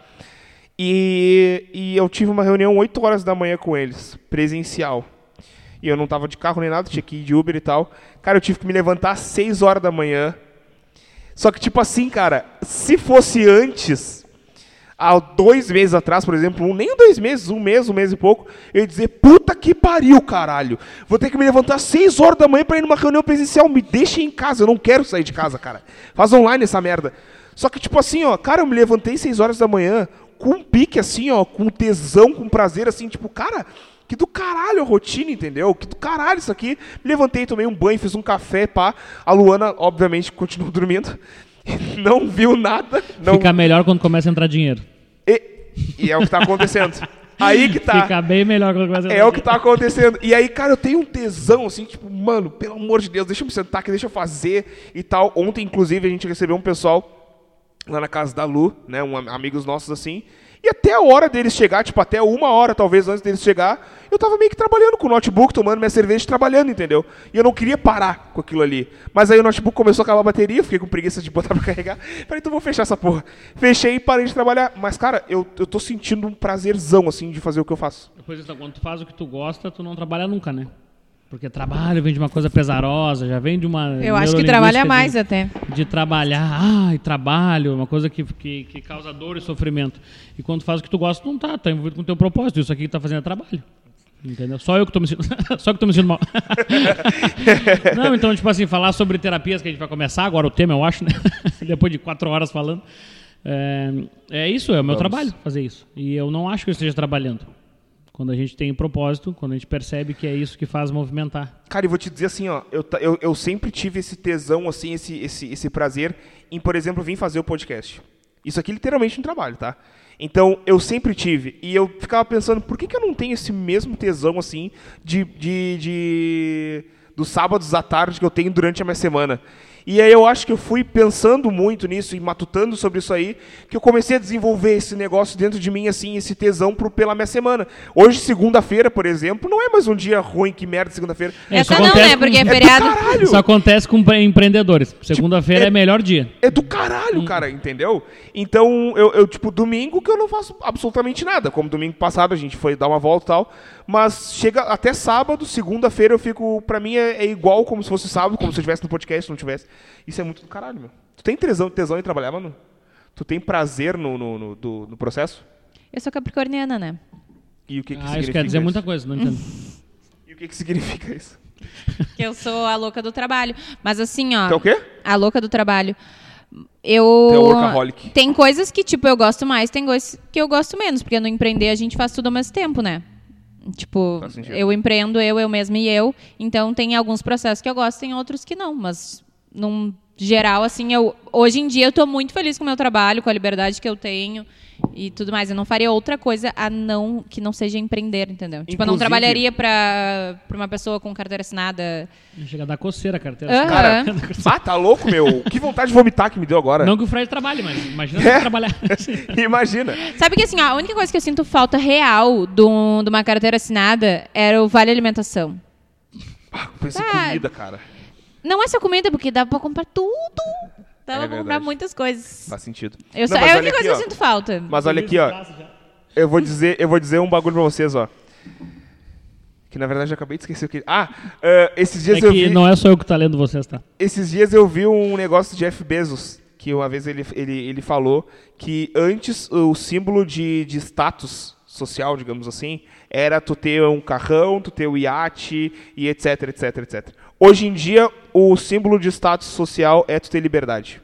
É tu poder fazer o que tu quiser, tipo, a hora que tu quiser e não ter que te A preocupar. definição de liberdade mudou, né? Porque antes a gente era formado muito, e eu, isso eu contesto demais com as escolas de hoje em dia, que ainda é a escola de 70 anos atrás. A gente vem de uma escola que é muito baseada né, no, nesse pós-guerra aí, né? Querendo industrializar as pessoas, tratando as pessoas Sim. todo mundo igual, botando na mesma caixinha e saindo todo mundo igual no final da linha ali. Tipo uma linha de produção, né? E esse, esse modelo de, de, de- de, ensino faz com que a gente acredite em algumas coisas que travam o nosso desenvolvimento. Quando a gente percebe que o conceito de liberdade agora é outro, né? liberdade é simplesmente tu não ser obrigado a fazer nada. Tu não é obrigado a levantar tal hora, tu não é obrigado a fazer tal coisa, não é obrigado a atender o telefone. Isso é liberdade.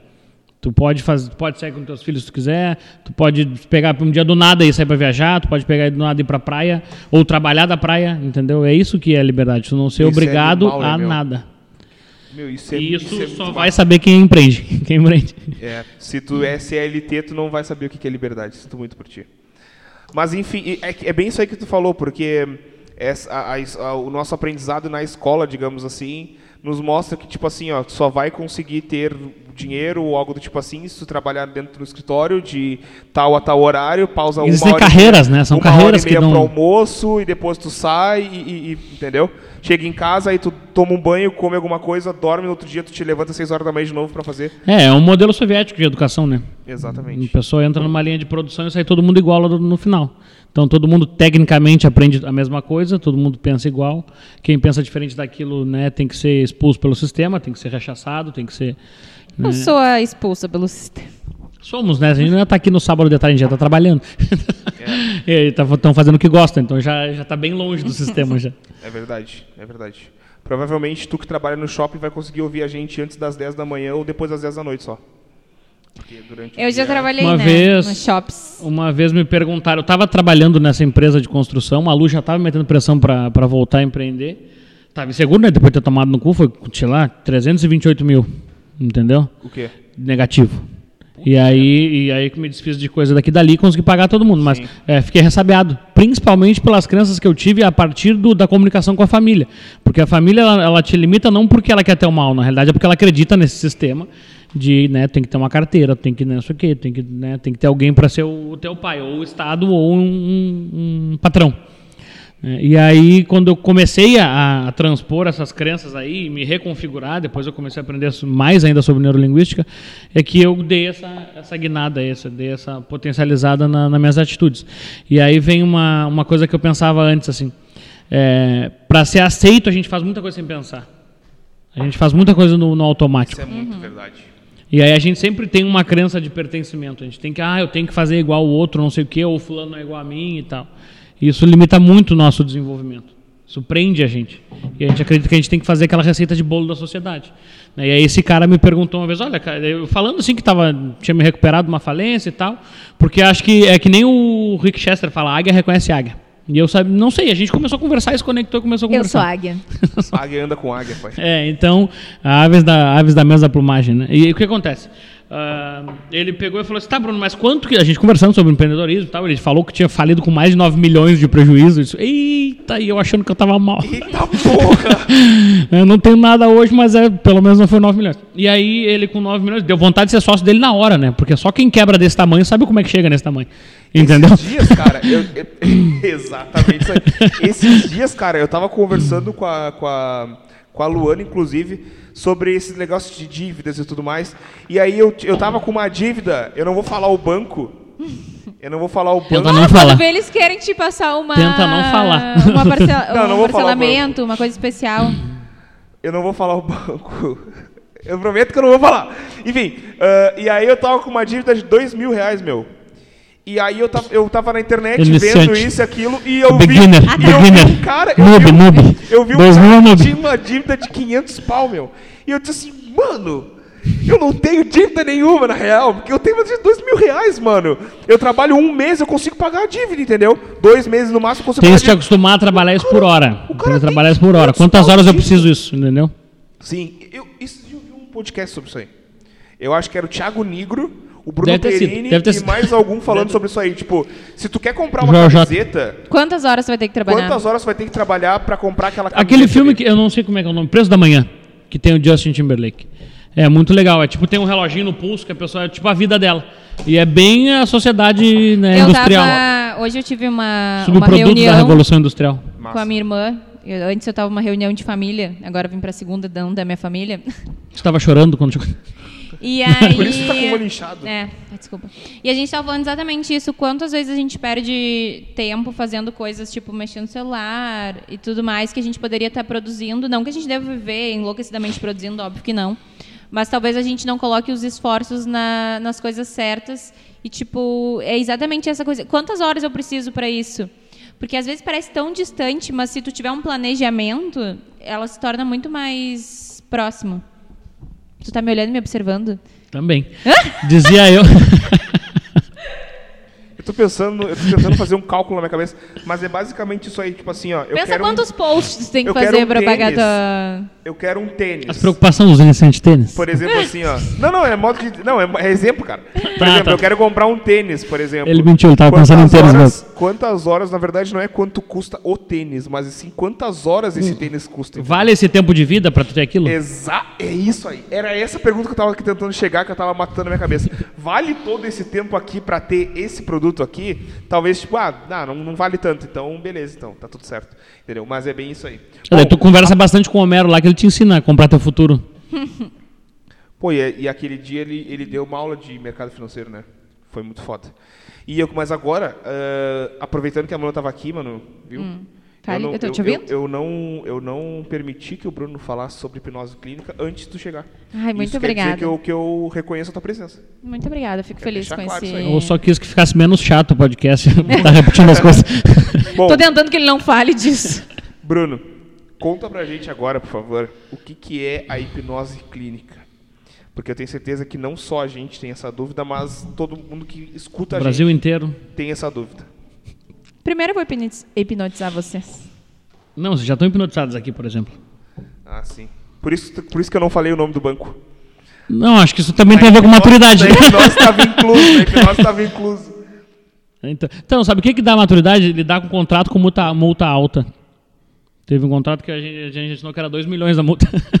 Aí a gente começa a ficar mais competente, mais prudente, mais responsável. Quando toca no Então, bolso. Então, Gente, eu. Ah, assim, ó. Eu não fiz a minha pergunta oficial do podcast. minha pergunta oficial. A ele, Pergunta da Manu. manda. Tá, não tem que saber primeiro o que, que eu faço agora da vida? Ou... Não. Assim, ó, Essa pode ser. pergunta era pra ter sido pergunta antes, não- mas não ela nunca depende. tá no, no roteiro. Essa pergunta não depende de saber o, a- sobre hipnose clínica, etc? Não, eu só quero saber quando é que é o teu aniversário. 10 de maio. Tá, muito obrigada. Mas ele é taurino. É taurino, é taurino. Tá olhando também, né? Pois é, eu também sou. Pá, eu, eu tenho que fazer, eu juro que essa semana eu vou fazer um levantamento dos signos que já passaram aqui no, no Boa. podcast. Ontem, inclusive, eu fui comprar uma fazer uma Beats. tabelinha. Ontem, ontem quase que eu chego em casa e a Luana me mata. É bem- era bem provável. Hum. Por causa que eu fui lá comprar umas, umas geladas ontem, aí eu olhei as Skol Beats, aquela Zodiac, sabe? E eu não lembrava o signo da Luana. Eu tive que pedir pro Essa- cara, Qual é? É- Sagitário? Escorpião? Escorpião. É escorpião, né? Eu sabia que era meio novembro, Tô dezembro. certo. Ah, tá, É beleza. escorpião, né? Vou ficar vivo.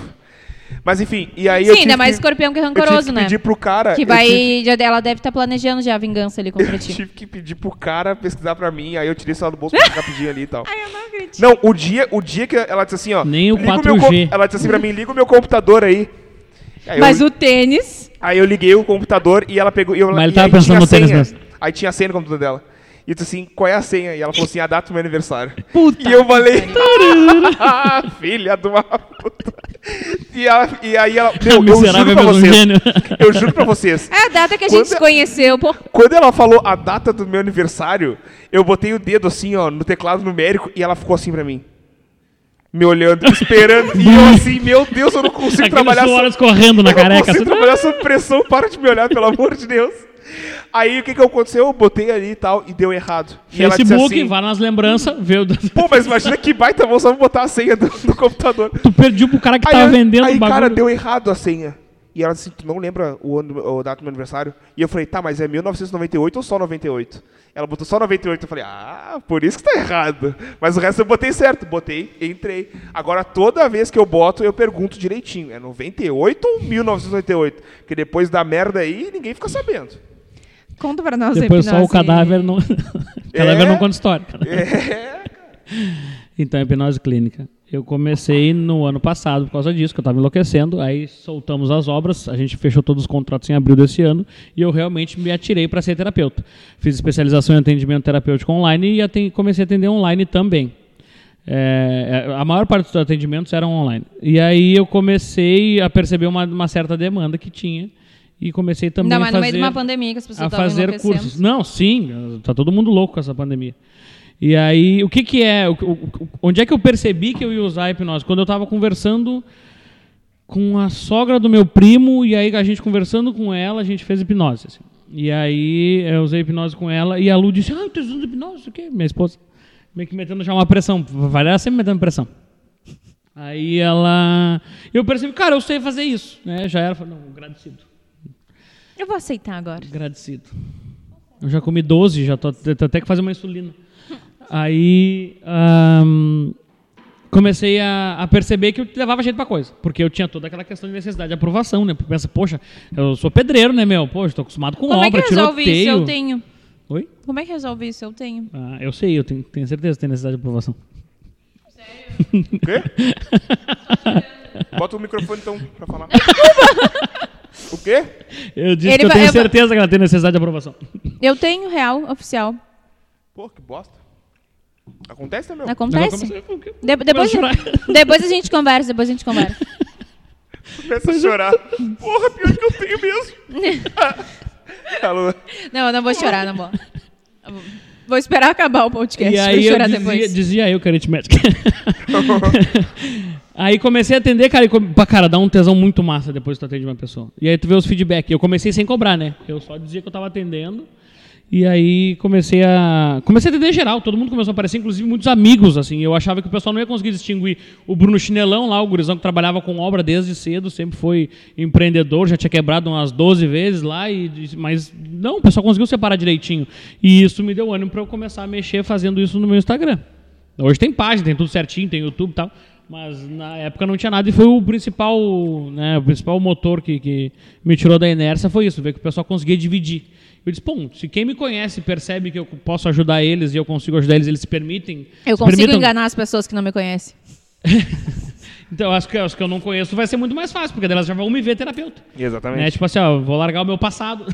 Sim. Não, tudo que a gente viu, ouviu e sentiu até hoje foi o que nos forjou para ser o que a gente é hoje. Sim. E aí eu comecei a cobrar pelos atendimentos e comecei a atender. Aí fiz o, o mestrado pelo IMTA em Los Angeles, né? Não é pra qualquer um. Não, tu pai é, é louco. pai é gabaritado. Pai, é- pai tá on. Gabaritado internacionalmente. Ah, é? Não, formação internacional. Que qualidade. Não muda nada. E aí, é só bater tipo, Não foi nem inglês. Não foi nem inglês, tá? Era português tudo. E aí, porque o Instituto é de um brasileiro, e ele faz inglês e português, tu escolhe português, tá feito. E aí dizia eu que comecei a atender e, cara, e tu te sente muito bem depois que tu atende. Porque é, eu co- comecei a perceber que outras linhas de raciocínio que eu já estudava se encaixavam muito bem na parte da terapia. Porque hipnose, agora respondendo a pergunta, hipnose é só uma ferramenta. Ela é uma ferramenta, é como se fosse uma furadeira, entendeu? E aí tu usa a furadeira quando precisa fazer furo. Tá, tu é um terapeuta. Eu sou um terapeuta que usa a hipnose. Tá, mas é só terapeuta, tipo, que nem existe terapeuta holístico, tem alguma nomenclatura? Não tem nada que eu use que seja holístico. Né? Mas eu desenvolvi uma abordagem terapêutica, que a gente está patenteando, que se chama multifatorial integrativa. Que eu uso seis linhas de raciocínio E essas seis linhas, em média, em quatro sessões, a gente resolve bastante problema, assim. Mas depende muito da, da, da pessoa, assim. Né? Às vezes pode ser só em uma, às vezes pode ser nove. Mas, tipo, foi- esse- isso aí é meio que um TCC que tu resolve no rapidão, assim. Como assim meio que um TCC? Ah, terapia é- te- te- cognitivo comportamental. Essa aí. Então, não, não porque a gente tra... então vou explicar o que é a hipnose, tá? A hipnose é uma ferramenta, ela é usada, tem alguns alguns papiros que foram encontrados, se eu não me engano, é, não foi não foi no Egito, eu não me lembro onde que é, mas é lá para os lados da África que eles encontraram a descrição em papiros do que como é que funcionavam as tendas de sono há 3 mil anos atrás, 3 mil anos antes de Cristo. E as tendas de sono eram tipo os oráculos, as pessoas que trabalhavam lá, os- não era nem xamã na época, mas as pessoas que os, os mais antigos eles faziam é, templos de recuperação, como se fossem enfermarias. tá? É, e aí a gente começa a buscar o, como é que acontece Os o métodos. processo de cura, né? Então tipo o primeiro médico que teve que realmente foi o, o- o pica das galáxias foi Imhotep. Ele foi ele foi é, considerado um semideus. Pode pesquisar aí Imhotep, se não me engano, foi acho que 4 mil antes de Cristo. E ele era engenheiro, arquiteto e médico. E aí, o, se eu não me engano, a Monra, eu não, não me lembro, tá? Mas teve um dos, dos, dos faraós que levou ele lá para dentro do, da, do, do- do reino lá e deixou ele dentro da alta cúpula para ele cuidar das pessoas, porque ele cuidava das pessoas fazendo elas dormir e conversando enquanto elas dormiam. E aí ele depois veio a Kenaton também. A Kenaton foi ele começou a parar com essa palhaçada de, de politeísmo e disse: "Não, só tem um deus, é Atom, que é o deus do sol, e é isso assim que funciona". Montou uma cidade Amarna, tinha, acho que se não me engano, 800 metros quadrados a cidade assim. E era um negócio pequeno, mas era tipo super desenvolvido e também tinha tendas de sono lá. Depois disso vem a, a Grécia que veio com se eu não me engano, com Hipó- Hipócrates. Hipócrates hoje é considerado o pai da medicina. Hipócrates usava a cura pelo semelhante. Então, tu pode ser curado por mais daquilo que tu tem ou pelo completo oposto daquilo que tu tens. né? A medicina tradicional chinesa fala isso, a medicina germânica. Então, são áreas que eu também estudo. E aí, ah, tudo começou a se encaixar na minha cabeça conforme eu ia atendendo as pessoas. Então, antes eu usava a hipnose como só ferramenta e depois eu comecei a usar abordagens terapêuticas baseadas nesses conhecimentos que eu tinha. Ah, depois de Hipócrates vem Galeno, que é o que dita hoje como funciona a, a, a medicina hoje. O grande paradigma da medicina hoje é tratar o, o- a pessoa como paciente. né? Ela não é ativa no processo de, de transformação, autoconhecimento e cura dela. Ela não consegue se promover. Ela precisa de alguém que vai descobrir algo que ela tenha que ela pegou de fora. Galeno ele foi médico dos já em Roma aí, ele foi médico dos dos guerreiros, me esqueci o nome, dos caras que ficavam dentro do Coliseu lá. Cara, me fugiu o termo. Tá, os caras lá do Coliseu. Dos gladiadores. Gladiadores. Os gladiadores. E aí ele, via, ele começou a estudar muito sobre anatomia, porque via as pessoas sem pedaço e tal, e aí ele começou a aprofundar, tipo, era sempre algo externo que acontecia. E aí que se veio, por mais que o cara que se forma em medicina ele faça o, o juramento de Hipócrates, ele usa a linha de raciocínio para o diagnóstico de Galeno. Então é sempre ah, o, o, o paciente é sempre a vítima. É sempre fruto de alguma coisa, do infortúnio que aconteceu com ele. E nunca é algo que pode ser produzido através da percepção interna da pessoa. Através do íntimo dela, é que ela percebendo o mundo da forma que ela percebe, ela, ela adoece em resposta àquele meio que ela está inserida. E aí ela começa a perceber diferente, ela para de adoecer. É simples. Mas hoje, isso não, não é nem de interesse que se saiba por causa da indústria farmacêutica.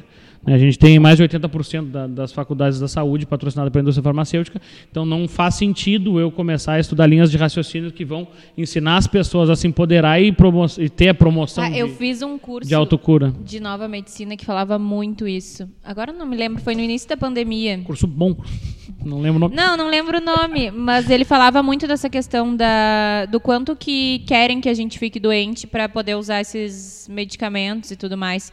E aí a gente teria várias curas por nós e curando os antepassados e tudo mais, coisas assim. É, é bem, então, eu chego nessa parte também, mas eu não gosto de aprofundar muito nisso, porque eu uso só o que eu ainda posso resolver hoje.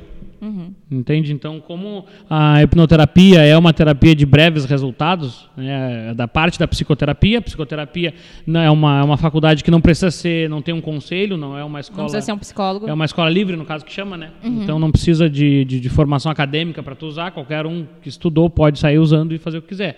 Mas eu sempre oriento, busquem pessoas que tenham bons feedbacks, porque daqui a pouco o cara te rouba dinheiro, te rouba tudo. não, mas assim, pega um mau caráter aí, um pilantra, né? Te Ah, hipnotiza e foge com as tuas. rouba teus as pertences, deixa da- trancado na sala do coworking. da Suíça. Já era. Então o que acontece? A hipnose é uma ferramenta que te auxilia na concentração e na imaginação. A hipnose ela é usada, a hipnose clínica é usada para tratar qualquer problema imaginário ou emocional. O que que é problema imaginário? Tudo aquilo que tu criou vivendo.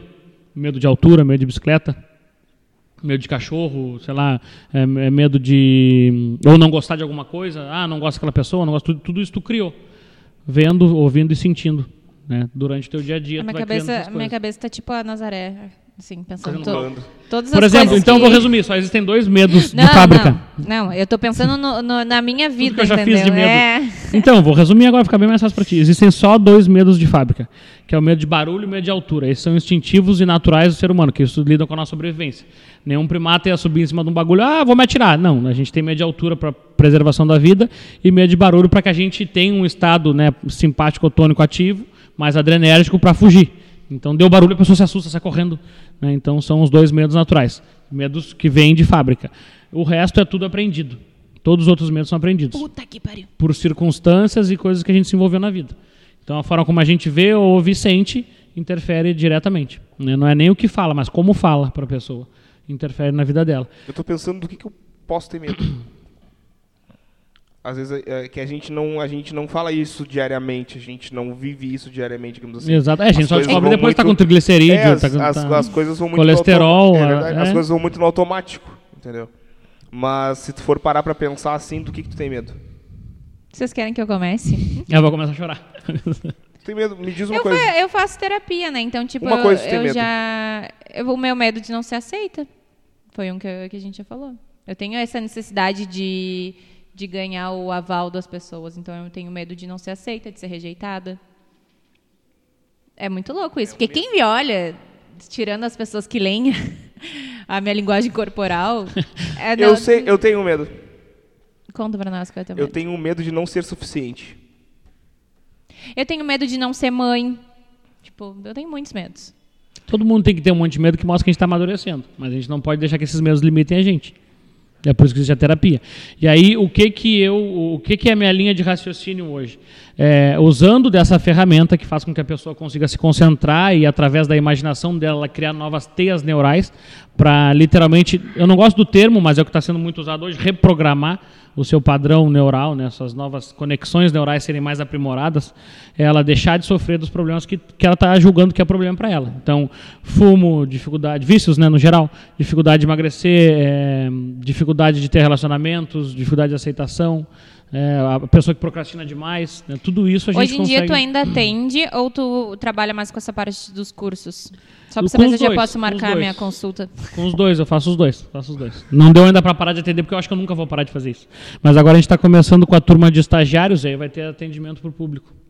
Porque ninguém faz isso. Tem como tu já Já tem colocar fila de espera na, na lista de espera?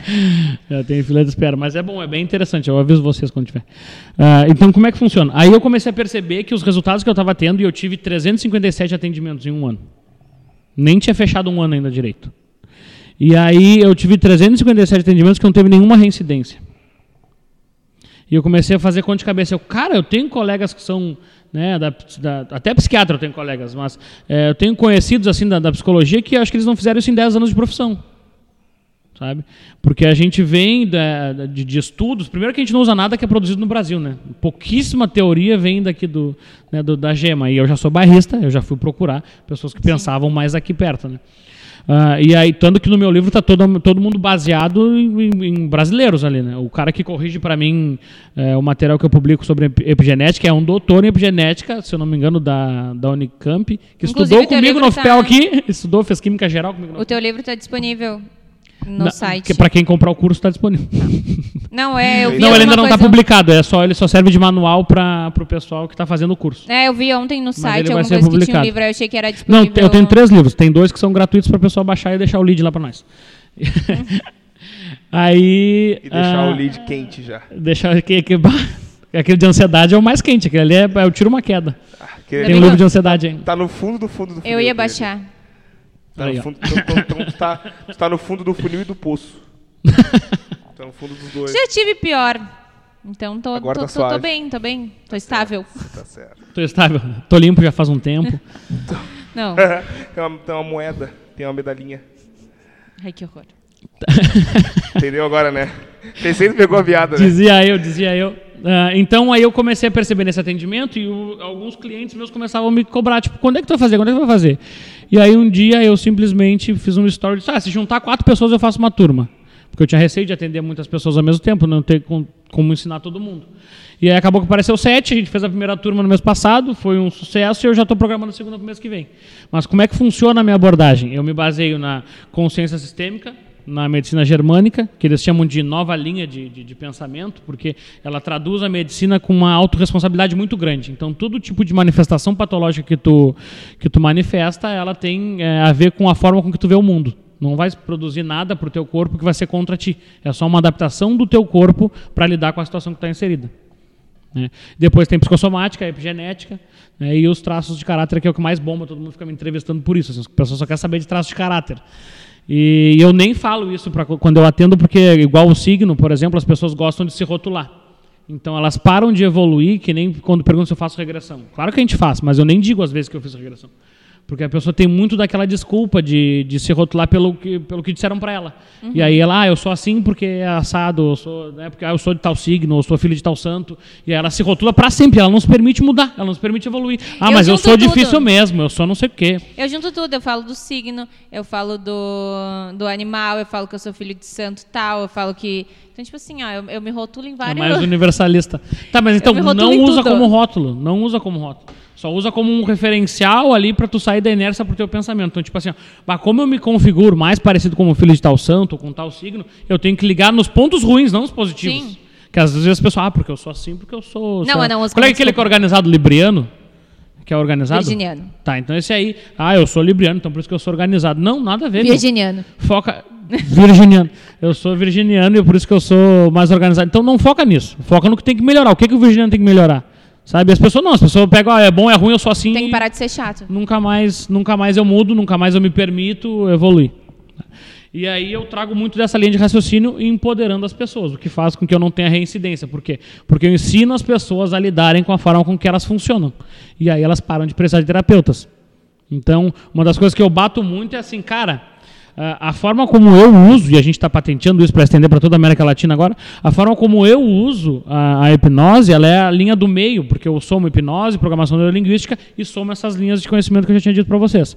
Aí, ah, ela serve para empoderar o cliente. A gente chama de cliente porque não é paciente, a pessoa não fica passivamente esperando que a cura vai vir ou que ela vai se encontrar. A gente nem pode falar de cura no Brasil, né? Mas é, que ela vai encontrar sucesso naquilo que ela tem de, de, de problema. né? a terapia de breve resultado ela tem duas escolhas: ou tu vai melhorar mesmo, né, ou tu vai sanar o problema 100%. Porque igual tu não vai ficar. Então, ou tu vai melhorar e vai diminuir aquela ansiedade, aquele pânico, aquela depressão, ou tu vai realmente chegar na raiz e não vai precisar tratar mais. Né? Igual tu não fica. E o que, que é o mais magnífico disso? É que a gente faz isso em pouquíssimas sessões. Eu ia te perguntar, tem uma base, tipo, no máximo tantas sessões? Ah, em média três, em média três. Mas isso varia muito de pessoas. Já tive, já tive clientes que fizeram em nove, já tive clientes que fizeram em uma. Já Tem- tive clientes que marcaram quatro e fizeram só duas, porque não precisou mesmo. Então é, é bem. É bem... Eu tô calculando aqui quantos eu posso fazer. Quantos eu posso fazer? Quantos eu preciso? Calculando quantos eu Não, eu preciso. preciso. Quanto mais, olha. pois então, melhor. e aí, eu, por eu pensar, igual Hipócrates, é que eu não consigo aceitar um cliente que vai fazer mais de quatro sessões comigo. Entendeu? Porque eu acho isso inadmissível. E a gente percebe muito, muito comumente os terapeutas fazendo manutenção das crenças do, do, do cliente, do paciente, até chama de paciente.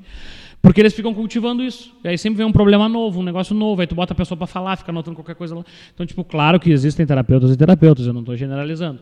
Mas o que a gente vê em grande maioria são pessoas que fazem manutenção da crença das outras e não auxiliam essas pessoas a lidarem, fazer uma reforma íntima para mudar a forma como elas veem o mundo. Então, se tu não mudar a tua percepção, tu não consegue mudar a forma com que tu reage às coisas. E é a forma que tu reage às coisas te faz adoecer. Essa tua ah, técnica, não sei se é técnica. É uma linha chama. de raciocínio. Uma linha de raciocínio. Tu usa. Tu falou que tem quatro? Que tu usa quatro tipos de. São traços de caráter, epigenética, psicossomática, ahn, deixa eu ver, me esqueci agora, é, e constelação, que é a consciência sistêmica. Eu amo constelação. Já fiz, inclusive. Mudou minha vida, sabia? Hum. Eu Ele sempre. Tu imagina tu pegar um terapeuta que usa tudo isso, hein? Não, mas eu, eu sempre gosto de dizer isso para as pessoas. Os meus clientes devem me achar uma louca porque eu falo para eles fazerem constelação familiar. E, e falo, tipo, ah, faz um reiki e tal, não sei o que. Eu sempre mando umas coisas, tipo, Sei lá como é que se chama isso, mas. É Banal. terapias. Mais integrativo. Integrativas, isso aí. Inclusive, eu até tenho uma cliente que faz terapias integrativas. E aí eu sempre falo, porque eu falo, cara, mudou a mi- a minha vida real. Eu decidi empreender sozinha depois que eu fiz constelação familiar. Então, teu eu pai? Acho, acho muito eficiente. Constelou o pai? Na verdade, eu constelei o meu gêmeo. Uma figura de autoridade masculina. É, mas foi o gêmeo evanescente, alguma Evanescência. coisa assim. não, não, eu não entendi de constelação. ah, tá. Eu uso parte da linha de raciocínio para Aham. conseguir chegar no diagnóstico quando a pessoa não quer falar o que tem que falar. Entendi. Tá. Não, eu fiz, eu fiz o trabalho de constelação em si. E aí eu constelei, tipo, essa questão do não se aceitar e tudo mais. É tipo um gêmeo que tu, que tu tem, porque quando tu vai fecundar, fecunda vários óvulos e eles vão se destruindo para virar um. Né? Tipo, ou dois, dependendo da coisa. E eu sei que, tipo, tu meio que pega as coisas do. Não lembro direito, mas era alguma coisa assim. Pesquisem na internet, pessoal. É, isso é, isso é mas muito eu comum. acho muito, muito legal. Isso é muito comum em manifestação patológica com distúrbio alimentar. Ah. Porque daí a pessoa tem o instinto de comer por dois ou por três, ou bem dessa é, fase eu também. tinha o instinto de querer, tipo, ser tão eficiente por dois, entendeu? Ou da minha aprovação por dois, coisas assim. É o caso do menino ali que tem, que é, tem medo de ser, insufi- de, como é? medo de ser sufi- Sufici- insuficiente. Insuficiente. Não. É? É, tu falou É o insuficiente. teu medo ou tu tá Tenho mentindo? medo de não ser suficiente. É, então. De Venha ser dar. insuficiente. Venha dar no No mesmo. caso. que vem lá no mesmo. Aí o pessoal Venha que tá dar usando. no mesmo. O pessoal que tá usando português aí hoje. Cara, mas isso aí é muito louco por causa que, tipo assim, ó, ah, ainda tá numa fase, é, isso que tu faz e que outras pessoas devem fazer também, ainda tá numa fase de aceitação. Agora nós temos nove pessoas que fazem, pelo menos. Não, não, não. tipo, ainda tá numa fase de aceitação do, do, do povo, assim, do público, porque normalmente está com problema as pessoas buscam curas mais tradicionais. Mas foi As- isso que, tipo, ele falou essa questão da farmacêutica. As pessoas Exatamente. querem muito, tipo, resolver os problemas com E não é uma remédio. coisa nem um pouco nova pela explicação que o Bruno deu aqui, entendeu? Mas as pessoas Não, é a ainda estão. antiga que tem, É, né? então, tipo, mas as pessoas buscam o mais tradicional. Porque é o que a sociedade Faz literalmente. parte da, da linha de produção, né? Então a Exatamente. pessoa vai pela boiada, vai pela manada. É mais convencional buscar um, tratar um médico que nem Deus, né? Ah, eu tenho uma alergia médico, desculpa os médicos, mas eu tenho uma alergia assim, cara, porque é, às vezes, é, às vezes eles nem sabem que estão sendo só massa de manobra para conduzir a indústria farmacêutica. E eles acreditam piamente naquilo. Eu não estou aqui para dizer o que é certo ou errado, entende? Mas eu percebo que o avanço que eu tenho no desenvolvimento dos meus clientes é porque eu não uso e eu me permito deixar o contraditório vir latentemente né, através deles. Então não vou é, querer saber se ah, não tem artigo para comprovar isso que tu falou. Cara, se no subconsciente dele veio essa informação, trabalha porque isso tem alguma representação interna para ele. Não preciso achar uma desculpa ou botar nome de algum estudo para fazer isso, entendeu? E isso nem tem como fazer, porque como a gente trabalha com a parte subjetiva, não tem como o que para ti é bom, para ela não é, para mim é diferente e aí para cada um tem um significado. Na neurolinguística a gente chama de mapa. A gente diz que o mapa não é o território, porque o mapa é uma representação, é um desenhozinho, não quer dizer que seja exatamente aquilo. Então tu é, percebe que as pessoas, cada uma tem uma, uma forma de ver o mundo. E eu não consigo usar um script pronto, isso não existe. Sim. A minha terapia é completamente personalizada. Cada pessoa eu vou atender de uma Não tem forma. uma pílula que vai te entregar e vai resolver. Exatamente, exatamente. A gente Tem tem, que pegar Matrix. a parte subjetiva do pensamento e do pensamento não da forma que a pessoa vê, né? Porque tem a percepção dela. E aí a gente pode pegar uma cada linha de raciocínio para falar um pouquinho dela, se vocês quiserem. Mas aí fico por vocês. Se vocês estiverem cansados, eu posso ir embora também. Não, a gente, a gente, a gente quer. Só que eu tô, eu ainda tô na parte dos medos ainda. Eu ainda tá tô, pensando ainda tô são os raciocinando quais são os meus medos ainda. Né, a, gente, a gente pode começar com epigenética, depois psicossomática. Pode ser, depois pode ser, pode ser. Pode começar então, pode por favor. ordem. tá. Pode Então, começar. o que, que eu uso de epigenética na minha linha de raciocínio? Primeiramente, o que que é a epigenética? Eu vou explicar. Então vamos lá. Epigenética, se tu for traz- traduzir etimologicamente falando, é sobre a genética. né? A epigenética mostra que só 30% da nossa genética é responsável por quem a gente é. Não é mais como as pessoas acreditavam ser que tudo é genético. Ah, tem problema de coração, tu vai ter também. Ah, tua mãe tem glicose alta, tu vai ter, é, sei lá, insulino dependente, vai ser também. Ah, tem medo de não sei o quê. Vai... Não existe isso. Isso são para alguns traços do teu corpo que a genética funciona para definir cor de olho, cor do dente, o cabelo, né? Alguma, mas muito pouco ah, o formato do corpo.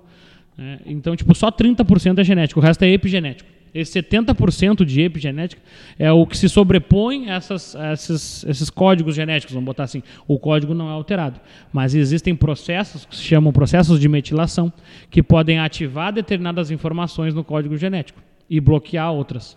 Por isso que tu disse que quando as pessoas convivem, elas tendem a se tornar parecidas. Se tu convive com um monte de gente olho do culto, vai ficar olho do custo. Então, é, aquela história de que tu é a soma das pessoas que tu convive é bem isso. Eu vi exatamente essa semana no, no Insta que, tipo, tu é tantos por cento e tal das pessoas que tu, é tu convive. Média, tu então, é a média conviva. Cinco amigos ou algo do tipo assim. É, tu conviva com pessoas assim, assim, assim, assado. Tinha, tipo, É listinha, perigosíssimo. assim. Tu imagina isso pra uma criança que tem informação. Fred, não podemos mais conviver. Vai ter que te afastar, hein? Tem que parar de fazer podcast, só vem gente louca. Puta que pariu. Esses, caras- esses últimos careca que vieram aí, isso é pesado, né? Esses dois últimos carecas aí tá Esses foda. dois últimos careca aí é broca. Então dizia eu que é epigenética. né? então o que, que é epigenética? A epigenética ela estuda como essa predisposição genética ativa ou não essas, esses códigos ou essas informações que tem nas nossas células. Tá? O código é o mesmo, mas tem partes que vão estar ativas e partes que não vão estar ativas. Esse processo de metilação é como se fosse um marca-texto. Lembra aquele formato helicoidal que tem o genoma assim desenhadinho, que faz uma hélice assim, sabe, girando? Então, ali tem aquela- aqueles filamentos, aqueles telômeros ali, e a epigenética ela se sobrepõe a isso, é, ativando ou bloqueando parte do código. Como é que funciona isso? Numa célula, se tu fosse pegar uma célula e tu cortar ela igual uma casca de laranja, que tu vai girando e vai desfiando ela assim, ela tem dois metros de, de código genético dentro de uma célula. Tá, isso é invisível a olho nu. Tu imagina dois metros se tu fosse esticar uma célula. Pensa que a célula é como se fosse uma laranja, tu vai descascando ela, descascando ela, tem dois metros de código.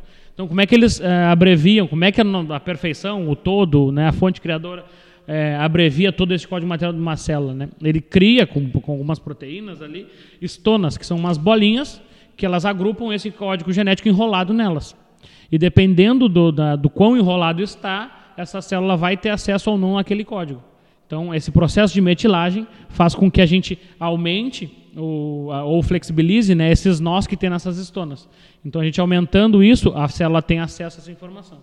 Por exemplo, todos nós temos é, genética, vamos botar assim, todos nós temos é, capacidade de produzir câncer e, e inibir a produção de câncer.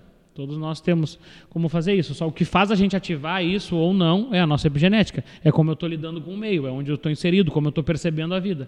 Eu ter a consciência desses códigos já é.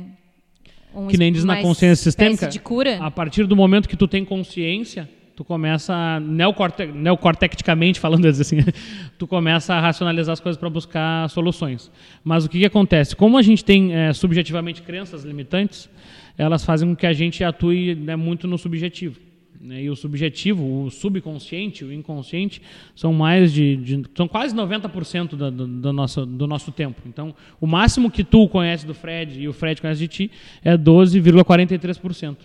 É tudo que vocês sabem de vocês mesmos. O resto é tudo subconsciencial. E aí tem um monte de coisas que vocês não sabem de vocês mesmos que fazem, sei lá, vocês terem asma, que faz vocês ter taquicardia, que faz vocês terem medo, que faz vocês terem determinadas doenças.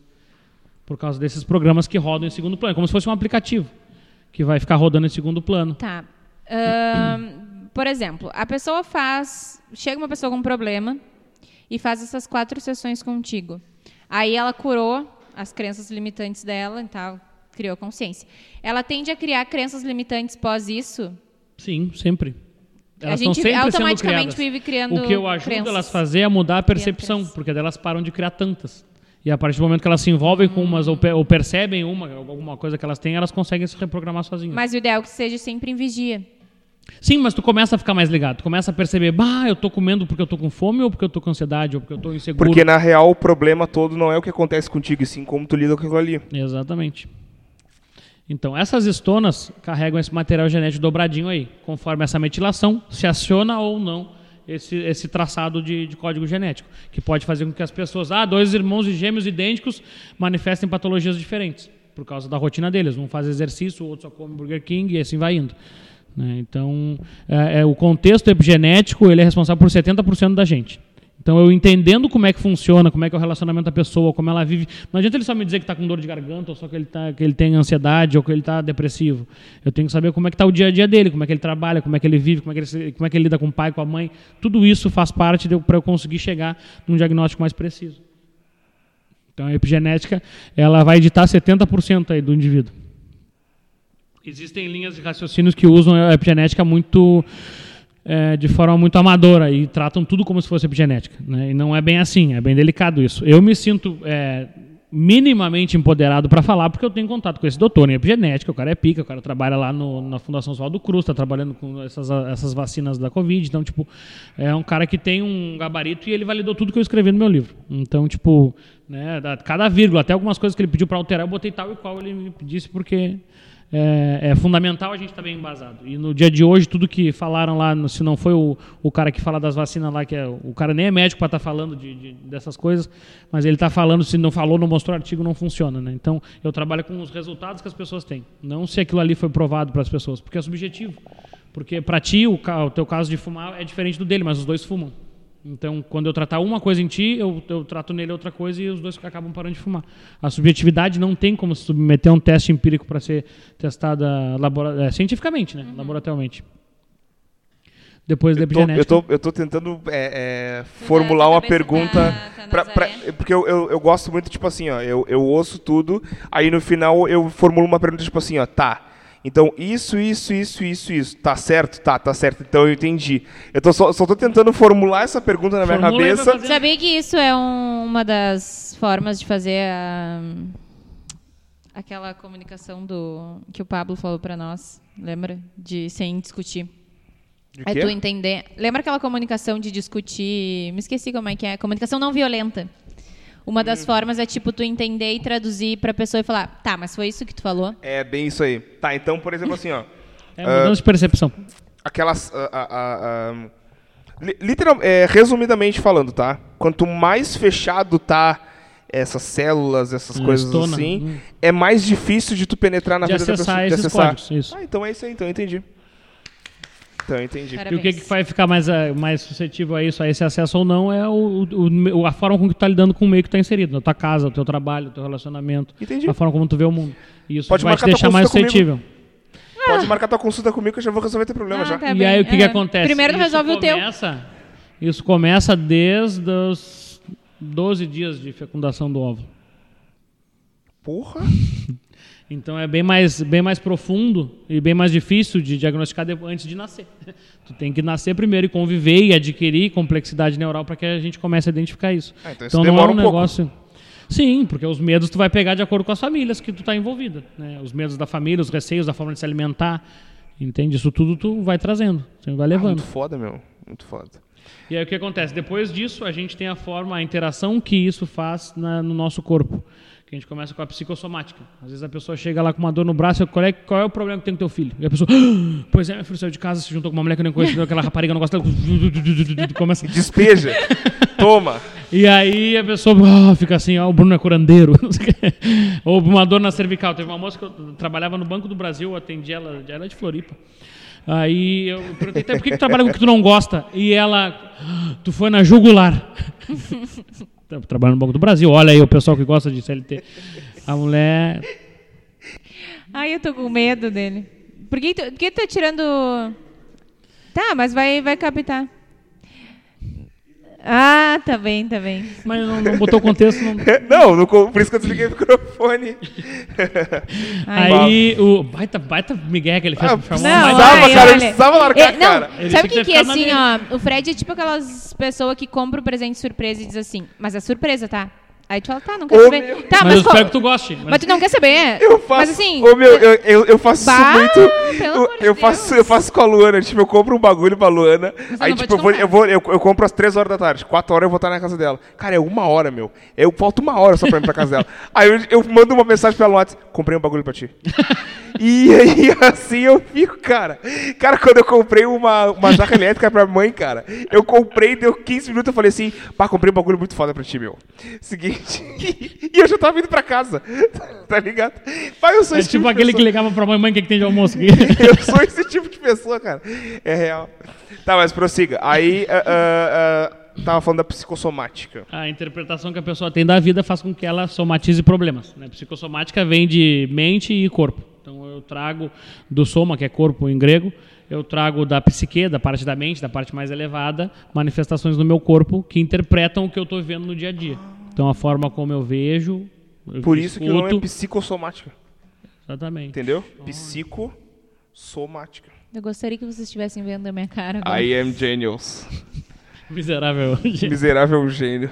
então, e aí, é por isso que é epigenética. Epi de cima, genética de genética. Eu só queria aquele negão dos vídeos. é isso, entendeu? Eu eu não tenho, nem faz nada. a sentido. Não, faz sentido, faz ti. sentido. Faz todo O sentido. miserável é mesmo um sentido. Tá, tá louco. Dizia eu que psicossomática.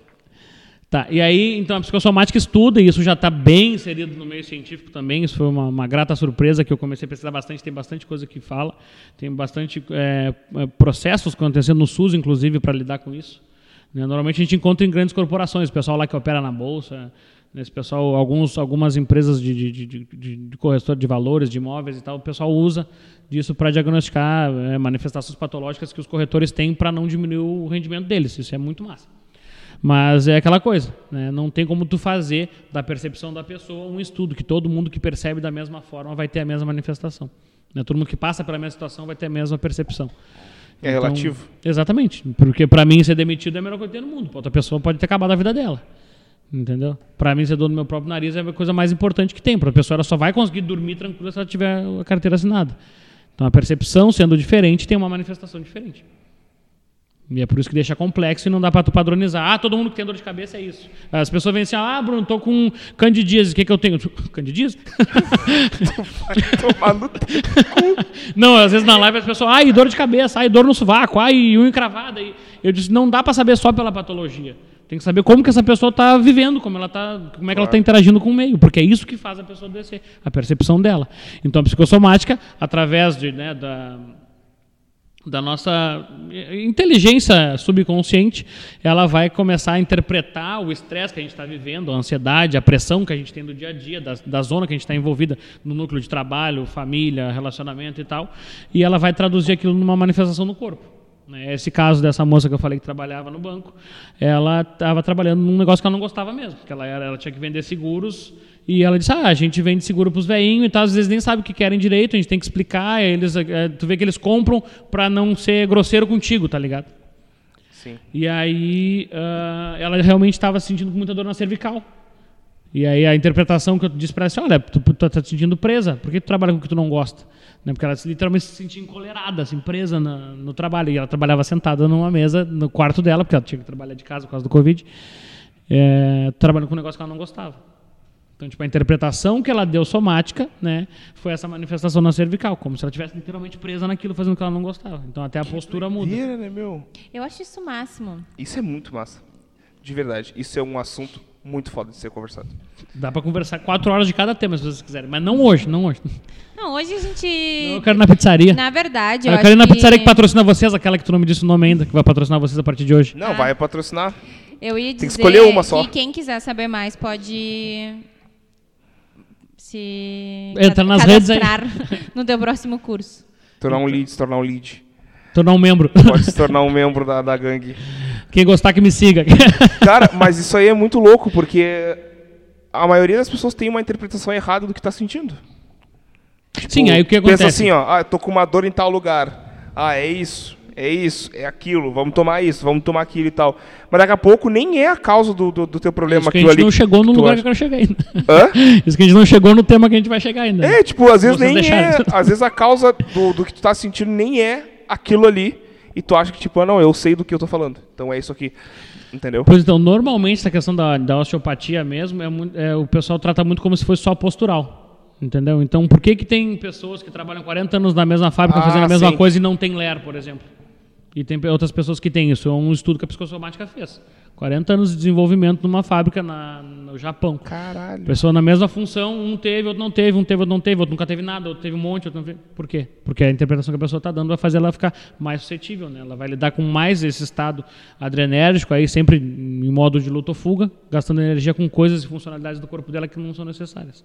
Então manifesta a patologia e ela começa a tratar com um médico convencional que vai buscar um remédio primeiro para ela. Nós, da minha linha de raciocínio, a gente nunca diz para a pessoa parar de tomar remédio e nunca pede para parar nenhum tipo de tratamento. Tá? Por isso que é integrativo o nome. Abordagem multifatorial integrativa. Abordagem é a forma como a gente se relaciona com a pessoa. Multifatorial é porque a gente usa vários fatores. E integrativa é porque a gente sempre se soma as pessoas e o que elas estejam fazendo, seja de medicamento ou tratamento mais convencional. Então a gente nunca diz para a pessoa parar, mas ela ao natural percebe. Eu já tive clientes que tomavam, sei lá, 16 remédios e no final das sessões a pessoa está tomando 4, porque ela, junto com o médico dela, chegaram na percepção que ela estava realmente melhor. Então, de 16 remédios tomar 4 dá uma economia boa, né? No, tanto na vida quanto no, Eu já ia dizer. a pessoa voltou a dormir, a pessoa não dormia, né? Esse caso dessa moça aí do, do banco lá, ela disse, o médico disse para ela que ela era um caso perdido, porque ela mesmo trabalhando e tomando remédio e tudo mais, eh, indo na psicólogo, ela ainda não dormia. E aí depois que a gente fez duas sessões, ela disse, olha, eu tô dormindo, tô com vontade para tomar remédio. Eu orientei ela a procurar pelo médico. Claro. E o médico disse, ah, tu é um caso perdido. Ela me falou isso, tu é um caso perdido mesmo. Então tu, eh, tu escolhe, se tu quer dar uma parada, dá um, para um dia sim, um dia não, depois dois dias não, um dia sim, e aí vai indo. Foi a orientação do médico. Eu disse, bom, se o teu médico orientou, vamos ver isso. Claro. Deu quatro dias, ela teve uma manifestação também que ficou dois dias sem dormir. Eu expliquei o porquê disso para ela e ela voltou a se concentrar para dormir de novo. E até, até hoje, pelo menos, já faz uns bons meses que eu atendi ela, ela não teve nenhuma reincidência ainda. É Cara, isso é, muito, isso, é, isso, é, isso é muito legal, cara. Esse assunto é muito legal. Ah, e eu, eu, obviamente, eu vou pesquisar mais sobre essas coisas aí. No meu site acho que tem alguma coisa. No meu curso também tem um monte. No meu curso também tem no um meu monte. curso tem de pá. Vai lá, vai lá e, e deixa teu e-mail lá pra nós. deixa, deixa teu lead lá. Deixa teu e-mail lá pra nós. Daqui a pouquinho vai chegar um, um e-mail de agradecimento por ter se inscrito na nossa lista de trans- transmissão. Mas enfim. ah, bom, tem epigenética, psicossomática. Essas são, são as quatro coisas que tu usa hoje na, no teu atendimento. Tá? A terceira é qual? A terceira. Tem é- uma ordem. Desculpa te interromper. não, não. Não Tudo, Mas, tipo assim, misturado. não, não, não. Tipo assim, ó, no, no, no teu atendimento, tem uma, uma hierarquia, um- um- uma ordem assim que tu diga, eu preciso usar isso aqui primeiro, para depois isso, para depois isso, depois isso. Ou tu pode, tipo assim, ó, bah, eu acho que essa pessoa aqui precisa disso aqui primeiro. Então eu vou atacar essa parte primeiro, depois isso aqui. Ou tu usa, tipo, como se fosse um método mesmo. Tem uma ordem assim, porque, por exemplo, a epigenética é onde tu entra literalmente na vida da pessoa para descobrir coisas sobre a pessoa. Então, na minha cabeça, isso vem primeiro. Depois vem a psicossomática, que aí tu entra na mente, no corpo, e aí tu vai desenvolvendo. Eu não sei os outros dois, mas na minha mente tem um, um cronograma, assim, tipo, uma ordem. Ou não, não é necessário. Não existe porque cada indivíduo é único.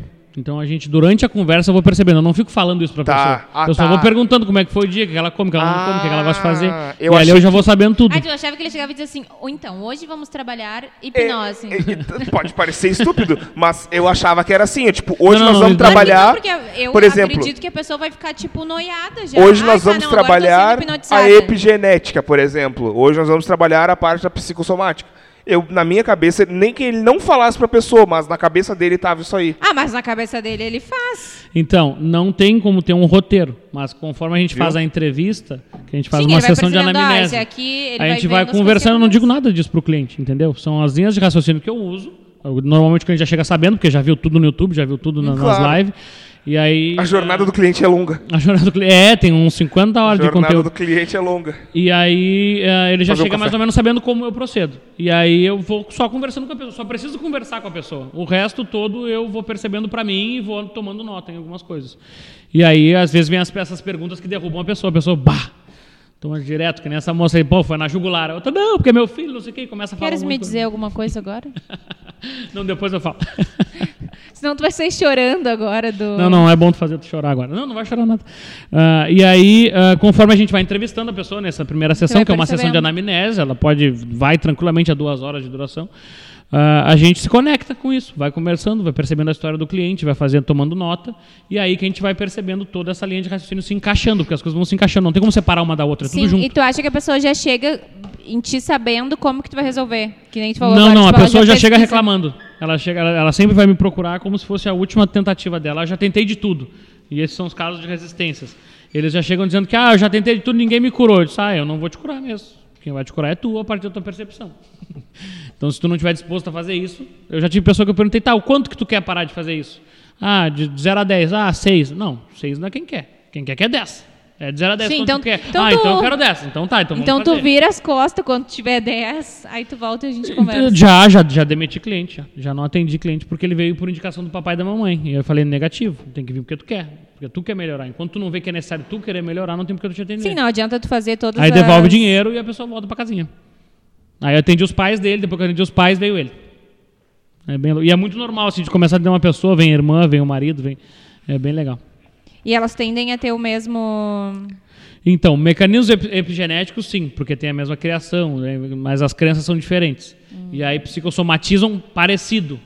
né, e os traços de caráter também são totalmente diferentes, às vezes. Então, depois da, que eu falei epigenética, psicossomática, qual é o próximo que eu falo que eu me esqueci? a- do caráter. Aí tá certo. Então tá, então nós vamos falar sobre os traços de caráter. Os traços de caráter. é, Eu tenho um pessoal que diz que, que não é científico, tem um pessoal que diz que é. Para mim isso não faz diferença, porque eu me, eu me baseio em resultados. Inclusive falei com aquela guria que tem o- um canal tripotente, que ela sempre fala mal das, das pseudociências e tal. Não é para citar o nome. Eu não sei quem é, eu ia perguntar. Que bom. é que ele fez uma boquinha que quer falar alguma coisa. Não, eu ia perguntar quem é a pessoa. E aí eu, eu falei com ela direto, disse, olha, eu me preciso- critica, busca, fala de mim, fala do que eu tô fazendo. Eu Diz que eu tô preciso- fazendo é, não é, não é certo. Eu sabe? preciso de uma. A gente precisa, quando a gente, o meu, quando a gente tiver muito Tem que gravar podcast- isso e botar uns bip na hora Não, que tipo fala. assim, ó, quando a gente tiver um podcast, a gente precisa contratar uma pessoa só pra sentar lá no canto lá, ficar de frente pra mim, assim, ó. Que sempre quando eu for falar, ela dá um grito. Não é pra falar o nome. A pessoa levando uma bandeirinha aqui.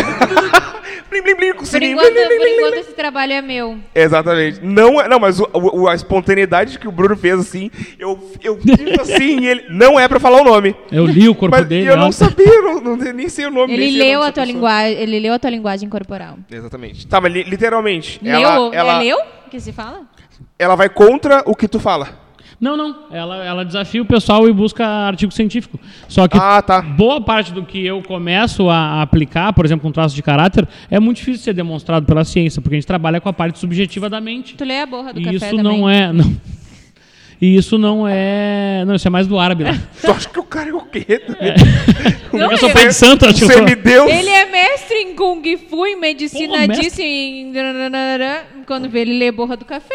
Ontem, saber, né? ontem, ontem eu, eu Sou, sou perguntei... satanista também, faço curas. Eu, caralho, eu perguntei pra ele, ô meu, ah, a Marô me mandou, bah, pergunta pra ele aí qual a especialização dele e tal, tal. Aí eu perguntei pra ele, daqui a pouco ele só colou assim, ó. É, Copiou, foi o que eu colou, falei, tu precisa e eu disse assim, direto. que porra que tá acontecendo aqui? Deu bug. Mas tu falou da engenharia, tu não chegou a terminar. Não, não terminei. E nem vou. Nem pretendo. E aí, ah, bueno, aí os traços de caráter, tá? E, e essa moça aí tem um material muito legal, ela é muito coerente no que ela busca falar, só que ela pega eh, conteúdos que são mais recentes, que tem pouco interesse da indústria farmacêutica em patrocinar os estudos, porque vão parar de usar eles se as pessoas souberem daquilo. Então, por ter poucos eh, estudos científicos, né, acaba que é descredibilizado por falta de informação. Então são áreas que são pouco estudadas ainda, não quer dizer que não funcionem. Né? Por exemplo, né, a gente bem- até bem pouco tempo atrás, uns, sei lá, menos de 200 anos, a gente acreditava que os negros não tinham alma. Menos de 70 anos atrás, o médico que tinha o avental mais fedorento, mais fedido, era o médico mais competente. Né? Inclusive o médico que era conhecido como o médico das, das parteiras, o médico das, da- o médico das mães, um troço assim, eu não me lembro o nome. Ele foi internado como louco no, no hospital psiquiátrico porque ele falou que teria que lavar as mãos para atender entre um paciente e outro.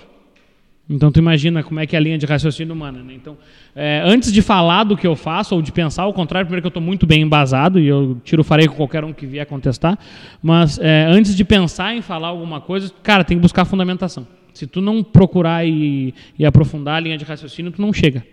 E aí que eu encontro a coerência em tudo isso para usar todas essas ferramentas. né? Então, os traços de caráter, tá? Quem começou com o estudo de traços de caráter foi o Wilhelm Reich. Ele era sueco, se eu não me engano. E ele começou dando uma força para o Freud, porque a psicanálise, Freud usava hipnose, inclusive. É, a psicanálise, ela não usava a- o formato do corpo para diagnosticar. Era sempre uma coisa que era voltado muito para o subconsciente. Eu não estudo psicanálise. Do ego e... E de ego, e é. super ego e sei lá mais o que. Exatamente, self. Aí dizia eu, ah, e então ele começou, cara, vou botar, o, vou mostrar que o- a forma do corpo da pessoa tem a ver com a, o- a forma com que ela pensa, com que ela funciona, a forma do subconsciente dela, que foi o Freud que veio com toda essa mania aí de, de mente inconsciente.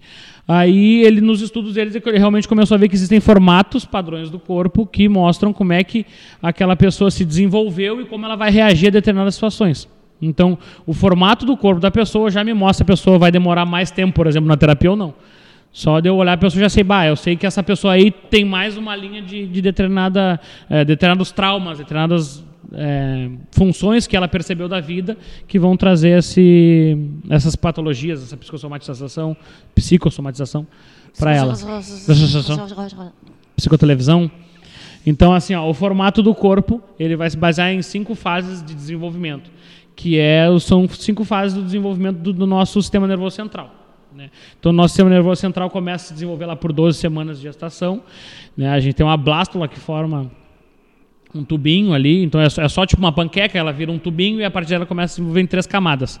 Quando a gente começa a desenvolver as camadas da, do sistema nervoso central, que se não me engano é do ectoderma, a gente começa a produzir a percepção do meio, mas essa percepção ela é inconsciente. Ela é só a reação que eu tenho, é só um estímulo, é só sobrevivência. É só, vamos botar assim, é só o meu lado reptiliano tem uma teoria que chama-se Teoria do Cérebro Trino. Ela foi desenvolvida em 1960, mas ela só foi publicada em 1990, para ter noção como é que é a vontade do pessoal. Até porque se tu chega apresentando uma ideia muito nova, o meio acadêmico te corre. Eu mesmo já trabalhei com, com artigo científico, era na, na parte da engenharia, mas o pessoal achava que eu viajava demais, mas também não era interesse da indústria. Sim. Então, tipo, tu vê, ninguém vai botar um negócio lá, se tem tal remédio que patrocina ansiolítico, tu não vai querer ensinar para a pessoa respirar para se acalmar, né? Claro. Então não convém. E aí e a gente lida com isso. Né? A gente faz com que as pessoas comecem a parar de precisar de médico, de remédio e tal. Né, que elas vão objetivamente quando precisam. Não é que não procurem, mas que elas saibam, bom, isso aqui Tentaram não me é falar meu. esse exercício aí da respiração, mas eu já chutei o balde de tudo, daí depois eu penso que eu tenho que respirar.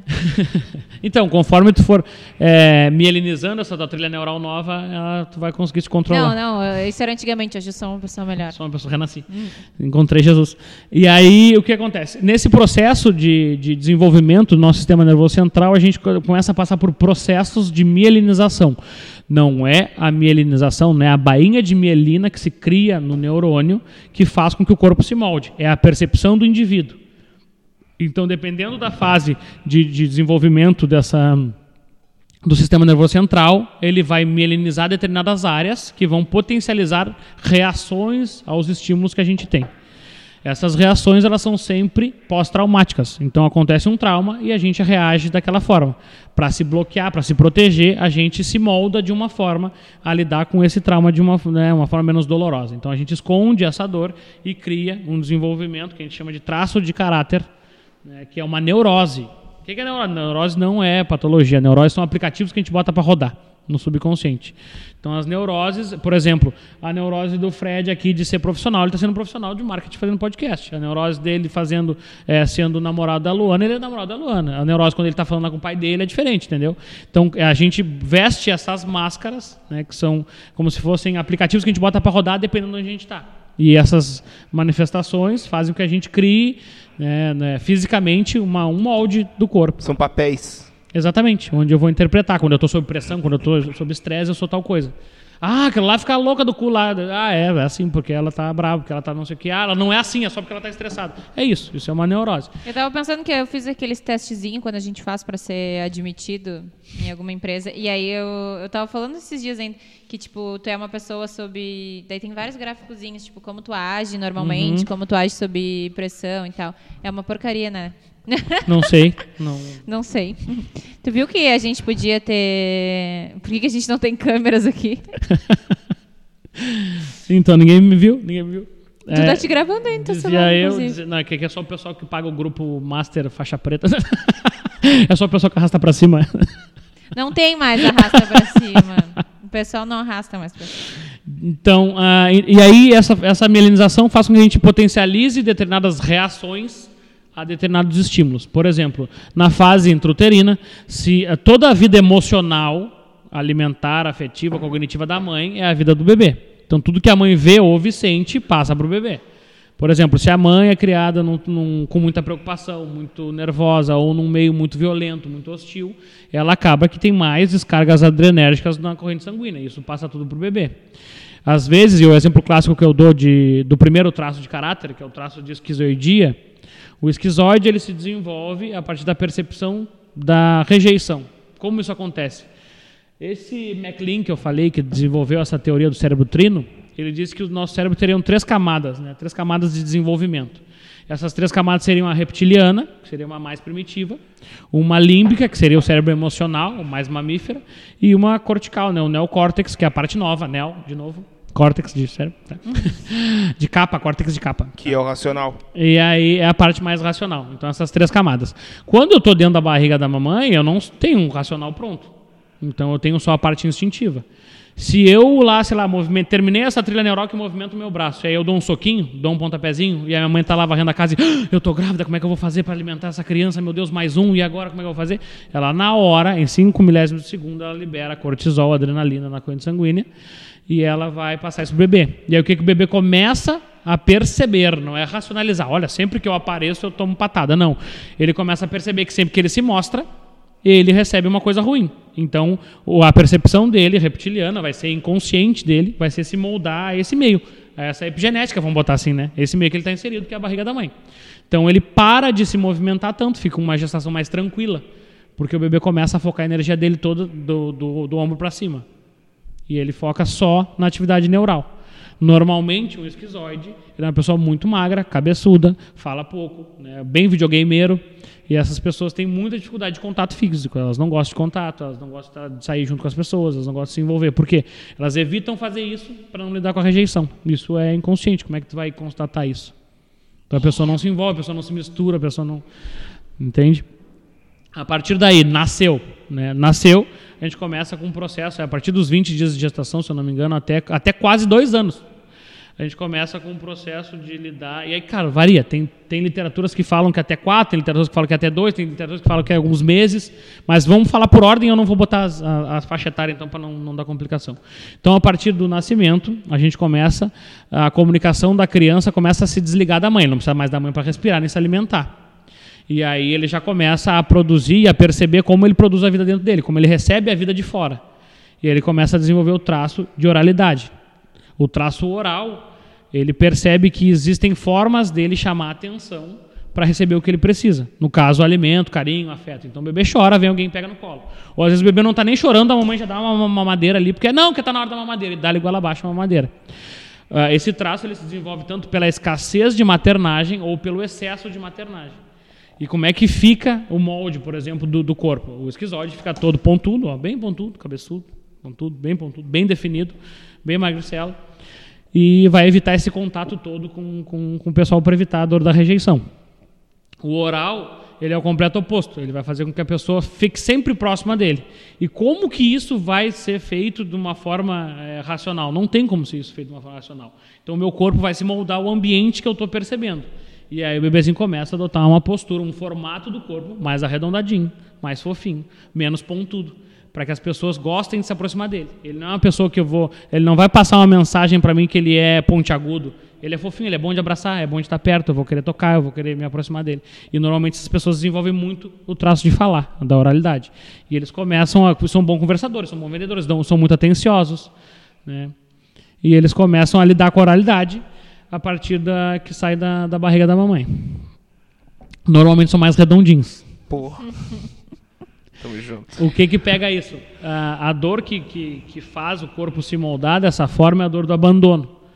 Né? E ela pode ser o abandono por negligência mesmo, por deixar de lado, ou por ter sido excessivo, que a gente chama de amor patogênico, é o amor em excesso. A mãe fez tanto para a criança que ela realmente pensou, não, tem que ser assim mesmo, mais fofinho, mais, é, mais harmônico o meu corpo para que eu receba a atenção de todos, eu me comunique bem com todo mundo, eu fico menos hostil, sendo mais redondinho, e aí a pessoa fica mais harmônica. Ela vai ser boa comunicadora e tal. E normalmente esses traços manifestam, esses dois primeiros, né, manifestam muitas é, dificuldades, muitas compulsões alimentares, muitos distúrbios alimentares. O esquizoide porque não come e o oral porque come de tudo.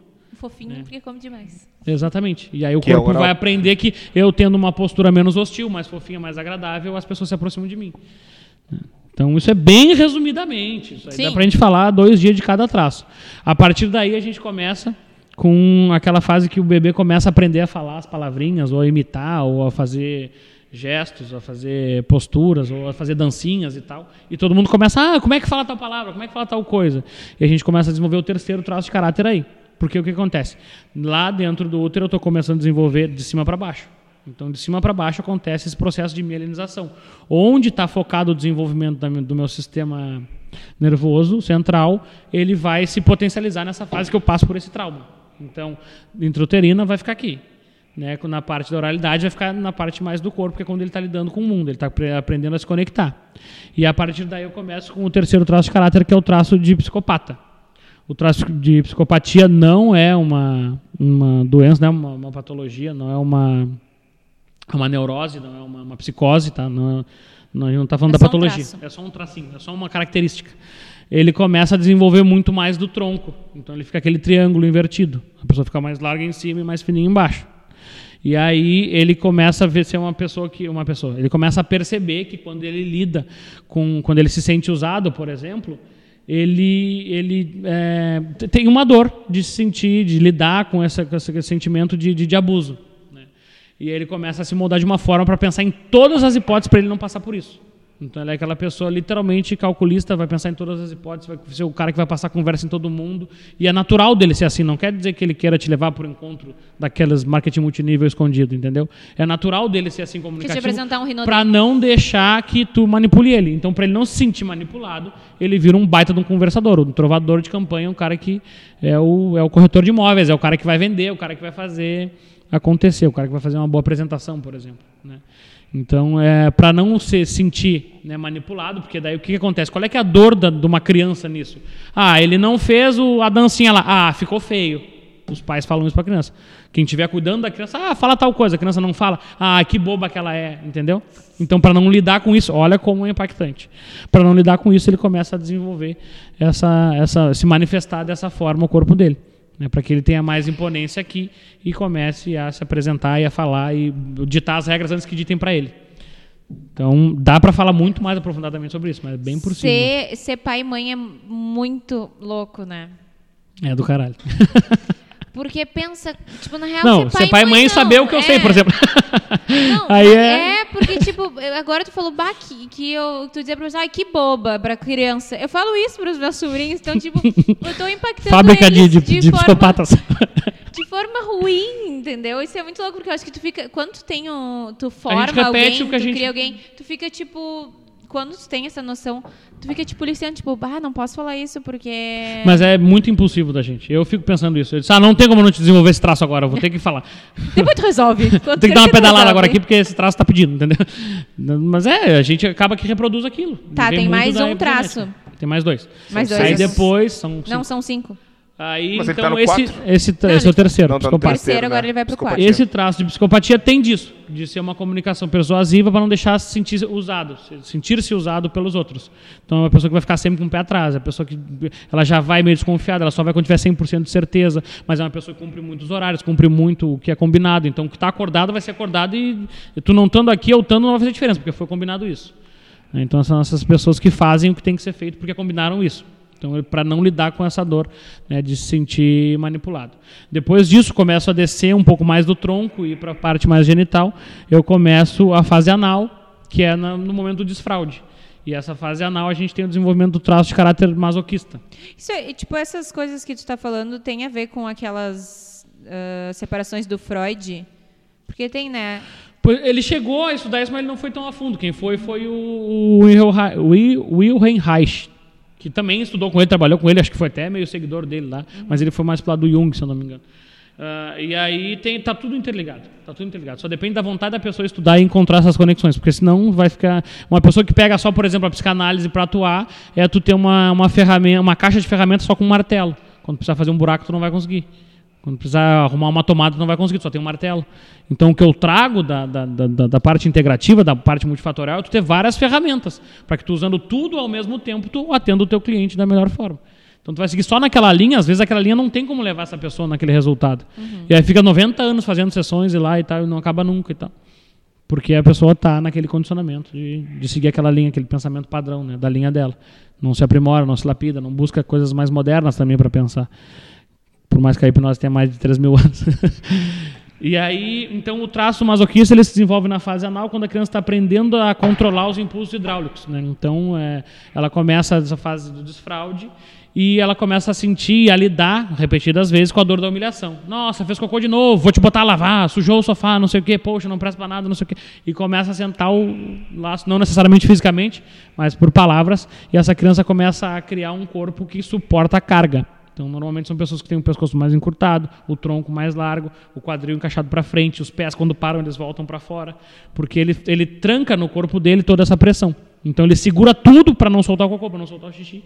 Ele começa a segurar, fica o quadril encaixado para frente, a bunda fica mais reta assim, e ele segura o máximo de, de dor que tem de sofrimento. Ele pega problema de todo mundo, ele pega problema no trabalho, ele pega problema, porque ele é um suportador de carga.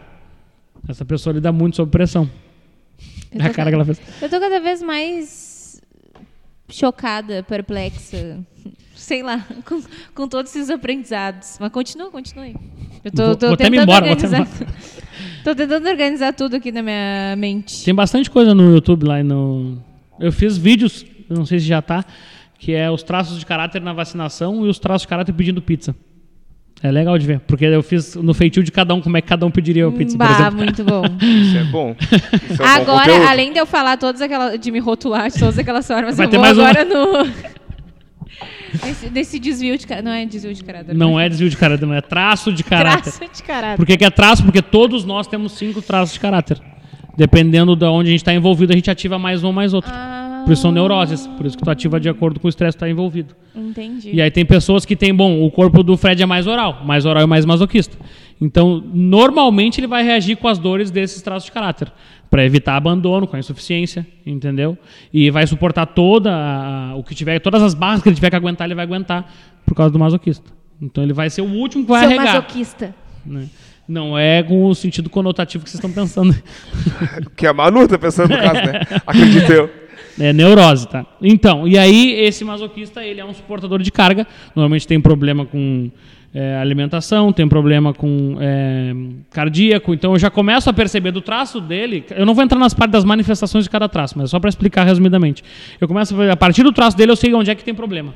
Então só de olhar pro corpo eu já sei mais ou menos o que, que a pessoa pode ter. E a pessoa começa a falar, é um tiro e uma queda. Aí tu vira sniper mesmo. Tá, só, pra- só pra mim poder entender. Cada pessoa tem um traço de caráter. Tem um todos. traço predominante. Ou, ou, ou todas, te- todas, as Todas pessoas têm os cinco todos- traços de caráter porque eles passam pelas tem o- mesmas fases de desenvolvimento. Tá, mas tem o que... uh, A tá, fase que foi mais agora. traumática vai gerar mais. Por exemplo, eu sou esquizoide e psicopata. Entendeu?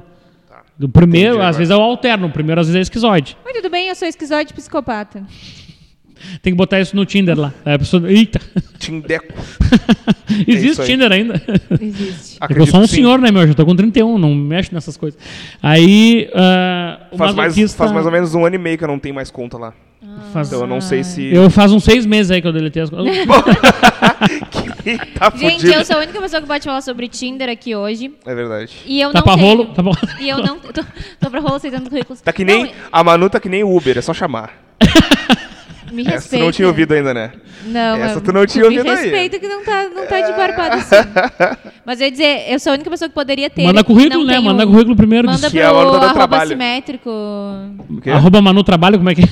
Arroba Manu tá dando trabalho. Não, que horror, tô brincando, gente. Mas n- n- não, não tenham Tinder, porque lá só deve ter os psicóticos. Ai, que horror. Depois Eu vou do- botar no meu, no meu Instagram agora, que eu sou. Bota, não, pede pra pessoa mandar o currículo com o signo e o traço de caráter, que daí tu já sabe mais ou menos. Vice. Tô aprendendo Aí- com o cara aí, meu. Quanto mais eu conheço de pessoas, menos quero conviver com elas. E, e aí Prossiga. o, o, o masoquista, então, nessa, nesse momento de desfraude, e depois nós temos o, o traço de caráter rígido, que é a- quando passa da fase anal para a fase genital, que é onde o menino e a menina começam a se espelhar no pai e na mãe, procurando um par, isso o Freud explica muito, procurando um par oposto e complementar. Então o menino e a menina vão se espelhar no par oposto e complementar a ele e vão começar a moldar o corpo de forma que eles fiquem mais é, perceptivos para o sexo oposto, por exemplo. Então o traço de rigidez é o traço do, do, do sex appeal, resumidamente. É o traço da pessoa que, que vai levar o, a, a comunicação no, pro não... Pro, vai levar a comunicação sempre uma, baseada numa triangulação. Então é aquela pessoa que ela vai escolher, porque ela aprende nesse desenvolvimento dessa fase genital é, a, a lidar e a perceber como uma pessoa que ama o pai ou a mãe. E o sexo ela não vai fazer com o pai ou com a mãe. Então ela pode ter um parceiro, tipo, ela pode ser casada e ter uma, uma- o marido, a esposa, mas sexo ele vai fazer na rua, porque ele não consegue fazer sexo. Porque ele interpreta a mãe como uma pessoa que ama. E aí ele começa a amar a mulher que ele tá ali. Por exemplo, casou e depois esfriou. Ou começou a se relacionar e esfriou. Assumiu o relacionamento e esfriou. Sabe? Por quê? Porque o cara começa a ver na, na parceira dele, na companheira, no companheiro, que quem ele tá amando é como se fosse uma interpretação da mãe ou do pai. Ah, tá, agora eu entendi. E aí ele começa a buscar fora o, o, o sexo, por exemplo. Então ele sempre triangula uma pessoa para amar e uma pessoa para não se sentir excluído. E aí, para lidar com a dor da exclusão que acontece nisso, por exemplo, a mãe passa o dia inteiro com o filho, e aí quando chega em casa, a mãe dá banho bota o filho. Eu estou dizendo da mãe porque normalmente as mães que fazem tudo, né, meu? Então, é, o pai chega em casa, janta com eles e tal, e bota ele para dormir, e a mãe vai dormir com o pai. Entendeu? Como que o meu corpo tem que ficar mais competitivo para que eu chame mais atenção? As meninas vão alargar mais o quadril, os meninos vão alargar mais os ombros. Vão ficar, os dois ficam acinturados. Mas o, o traço de caráter rígido, ele praticamente tem muita dificuldade até de engordar, por exemplo. Tipo, ele, ele tem a, a, rigidez. ter tido esse. A rigidez, esse quando é o traço traço. principal, ela, a pessoa fica tipo o Rodrigo Hilbert. Tipo Angelina. Sabe? Tipo assim, ó, fica, fica um desenho. Bota o Rodrigo Hilbert pra te ver saindo da praia. Ele é um violão mesmo, o corpo dele. O tronco e o quadril são mais largos e a cintura mais afinada. Porque ele, ele, essas curvas chamam o sexo oposto. E aí, reptilianamente falando, né? Isso não tem como. É a percepção que, que a criança teve, ela começa a, a manifestar, a desenvolver o corpo dela dessa forma. Tu vai procurar o Rodrigo Hilbert, cara. Procura o Rodrigo. Tem uma, tem uma foto que ele tá saindo da praia que tá muito pra ver. Gente, nunca é demais ver o Rodrigo Hilbert. Então não é só porque ele cozinha. Não, é porque ele é rígido. É porque ele é rígido. Ele então, o traço, o traço dominante vai moldar mais o corpo da pessoa. Quer dizer que a pessoa reage sempre assim? Não. Porque a pessoa pode se lapidar e parar de sofrer daquela dor. Então, o traço de caráter existe para inibir uma percepção de dor. O psicopata para manipular todo mundo, para conversar com todo mundo, para se conectar com todo mundo, para ninguém enrolar ele. O traço oral para se comunicar com todo mundo, para não se sentir abandonado. O esquizoide para não se conectar com ninguém, para não ser né, rejeitado. Entendi. Não, mas essa ainda não é bem. Tem uma que ele tá saindo mesmo. Vai pro- Tem uma que ele tá meio que subindo um, uma- um barranquinho assim da, da praia que tu vê bem direitinho. O... Tudo tem, literalmente, então tudo tem uma causa. Sim, sim. Tem uma e causa. tudo tá baseado na epigenética e na, na psicossomática, né?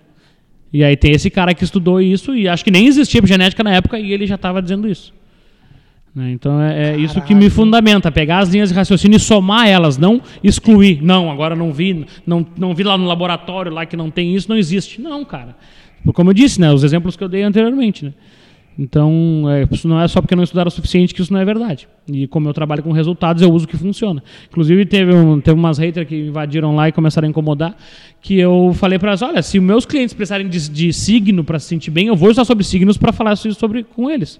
Porque o meu objetivo é dar resultado para a pessoa. Auxiliar ela a Claro. chegar no resultado que ela quer. Então, se eles acreditarem em signo, cara, se eles querem levar o traço de caráter como igual signo, como uma questão de crença ou de fé, sei lá, cara, se for fazer bem para eles, nós vamos usar isso e vamos fazer isso da melhor forma possível, para que eles tenham resultados e não façam manutenção das crenças.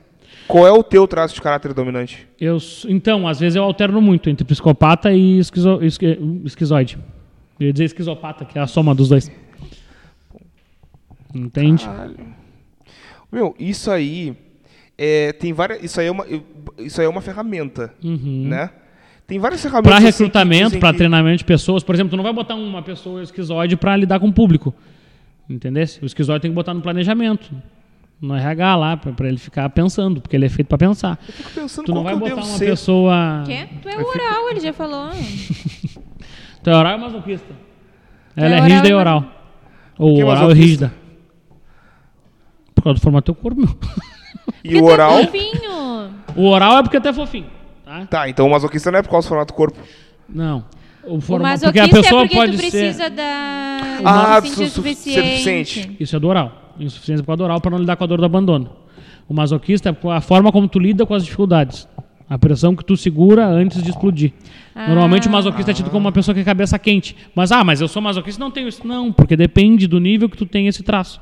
Tem pessoas aí, do, do, do, tão bem famosos esse pessoal aí, que eles fazem a leitura dos traços e computam, ah, tu é 30% tal, 20% Uhum. tal e tal. Só que não adianta nada tu dizer pra pessoa que ela tem dor porque bateu a mão na, na maçaneta e não ajudar como ela fa- vai fazer pra Sim. não bater de novo a mão na maçaneta. Eu sou oral e rígida, ou rígida e oral, tanto faz a... Não, depende da, do momento. da neurose que tu vai estar envolvida ali, né? Caralho, meu. Porra. E aí. Animal.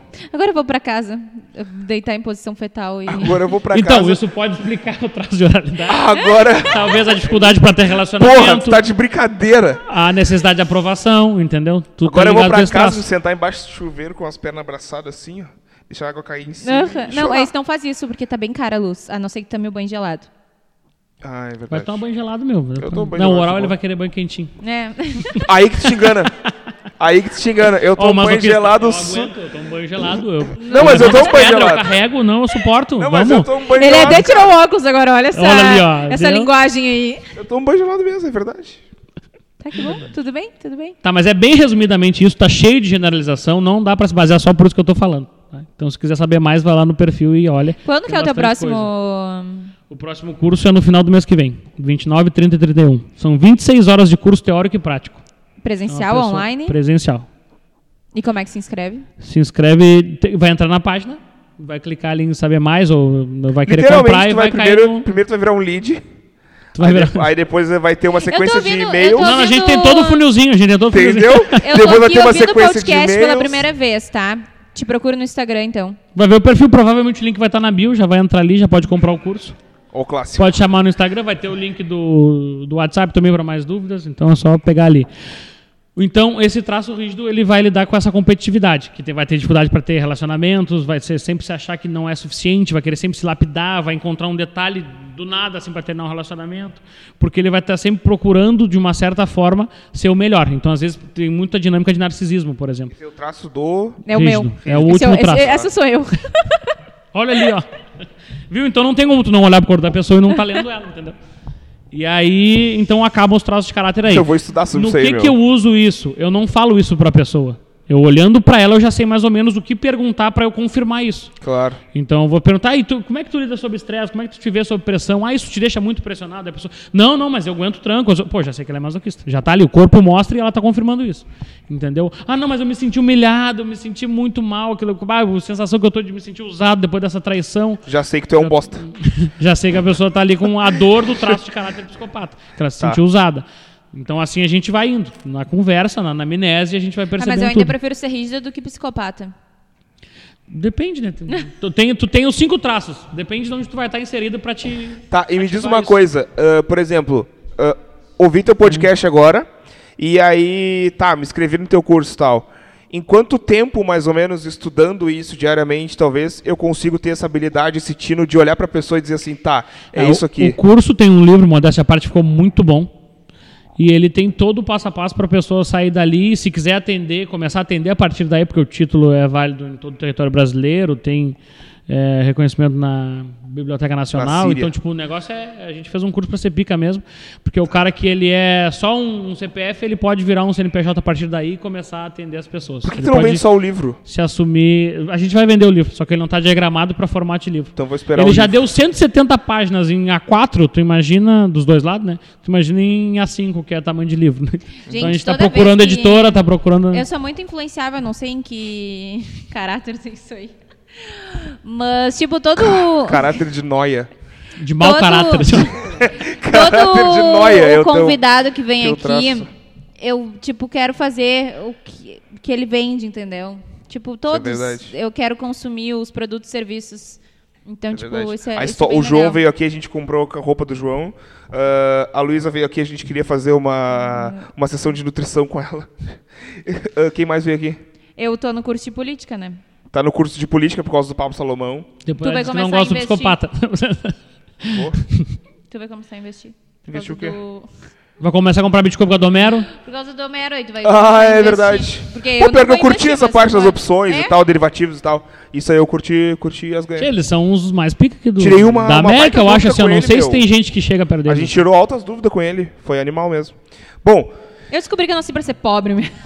Eu não vou investir, É não vou aí. saber É isso aí, né? Colocar meus 30% em lugar nenhum. ah, é. Eu só tive a consciência Te disso ensina a aí, montar mas os teus bem, 90%. Tá tudo, tá tudo bem. Tá tudo certo. Bom, tu tem. É melhor tá tudo bem de são, arte. são quatro que tu usa, não são? É a epigenética, Não, não, psicossomática, mais duas. traço de caráter. Não. Medicina germânica e consciência sistêmica. Tá. Medicina germânica. Tá, resume essas duas pra nós, por favor. Não, bem resumidamente, que eu já tô com sono, já não aguento mais. eu não aguento nem mais me ouvir. Ir embora já, resume não- essas duas, então. Eu já vou, eu já vou embora do meu celular, eu Pô, vou largar depois, aqui. depois de Acabei minha 26 esteira, vou horas, depois de 26 horas falando sobre isso aí, você já deve estar bem cansado mesmo. Quanto tempo a gente já tá aí? Dava a ver? Duas horas e meia. Olha eu, Meu eu vim Deus. pronto pra falar seis, então tá tranquilo. Tá suave. Seis minutos, eu só ia dar oi e ir embora. Oi, eu Só sou o Bruno. apresentar. Eu tava no Oi, eu recurso sou o do... Bruno Não, eu tava na dor do... e... Eu tava na dor do Não. esquizóide, isso aí. Opa, tchau. Aí o que que fala? Tchau. É isso aí, tudo de bom. Resumindo, medicina germânica. A medicina germânica foi desenvolvida pelo Dr. Hammer em 1979. Ele era diretor do centro de oncologia numa faculdade na Alemanha. Ele perdeu o filho num assalto e do nada ele desenvolveu um câncer no testículo. E aí ele começou a buscar que, tipo, pô, não tem nada genético que né, vai me dizer que esse câncer é lógico. Por que, que eu manifestei isso? Procurou na família dele e tudo mais, ele já estudava com isso. Aprofundou os estudos e não encontrou nada. Até que, viajando o mundo e, e estudando, ele começou a encontrar uma linha de raciocínio que abordava mais as emoções. E aí ele percebeu que a forma como ele, né, ele percebeu não, ele aprendeu que a forma como ele percebeu aquele fato fez com que instintivamente o corpo dele se moldasse. No caso, como ele perdeu um filho, começou-se uma produção acelerada de células no testículo para que ele repusesse a prole. Então o bando dele, mamiferamente falando, estava menor e ele precisava repor a prole para que, a, pra- a- que a, a espécie perpetuasse. Isso é muito louco. É Então, muito louco fazer muito a partir legal. do câncer de testículo dele, aí ele descobre o porquê disso, trata isso e tal. Tem alguns casos que falam muito mal dele. Eu não sou um fã da, da bibliografia dele, mas dessa linha de raciocínio. Até onde ele usa dessa linha de raciocínio, que eu vejo que é saudável, eu sigo reproduzindo. Porque eu vejo que se soma. E é isso que a gente. É isso que faz o nosso neocórtex, pessoal. Se tu vê que serve tal coisa, não precisa usar tudo daquilo, usa só o que te serve. Aí usa do outro. É aquele tipo aquele professor de academia lá de arte marcial que usa a perna do taekwondo, o braço do boxe, a cabeçada do não sei o quê. Cara, soma, sabe? Agrega conhecimento, usa o que vai ser útil para ti. É isso. E é isso que é o multifatorial integrativo. É Porque a gente soma, integra, lapida daqui e dali e a pessoa sempre sai com resultado positivo. Ou ela vai realmente, ou vai melhorar ou vai sair né, com aquele problema sanado. Então ele começou a perceber que dependendo do estado que a pessoa tem a percepção, ela começa a produzir células ou a degradar células. E dependendo da, do órgão, é, é uma das três camadas, reptiliana, límbica ou Sim. neocortical, que manifesta no corpo. Então até a lateralidade da dor que a pessoa me diz, eu sei se é problema com a mãe, com a filha ou com outros parentes, por exemplo. Entendeu? Então, chegou uma senhora que eu atendi que ela estava com muita dor no ombro e eu falei assim, tá aí o teu filho.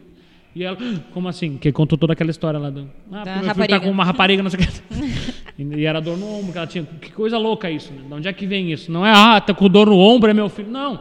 Mas eu, analisando ela ali, vendo o traço de caráter dela, que ela era masoquista. Essa é a técnica do Isso é a germânica. medicina germânica. Tá.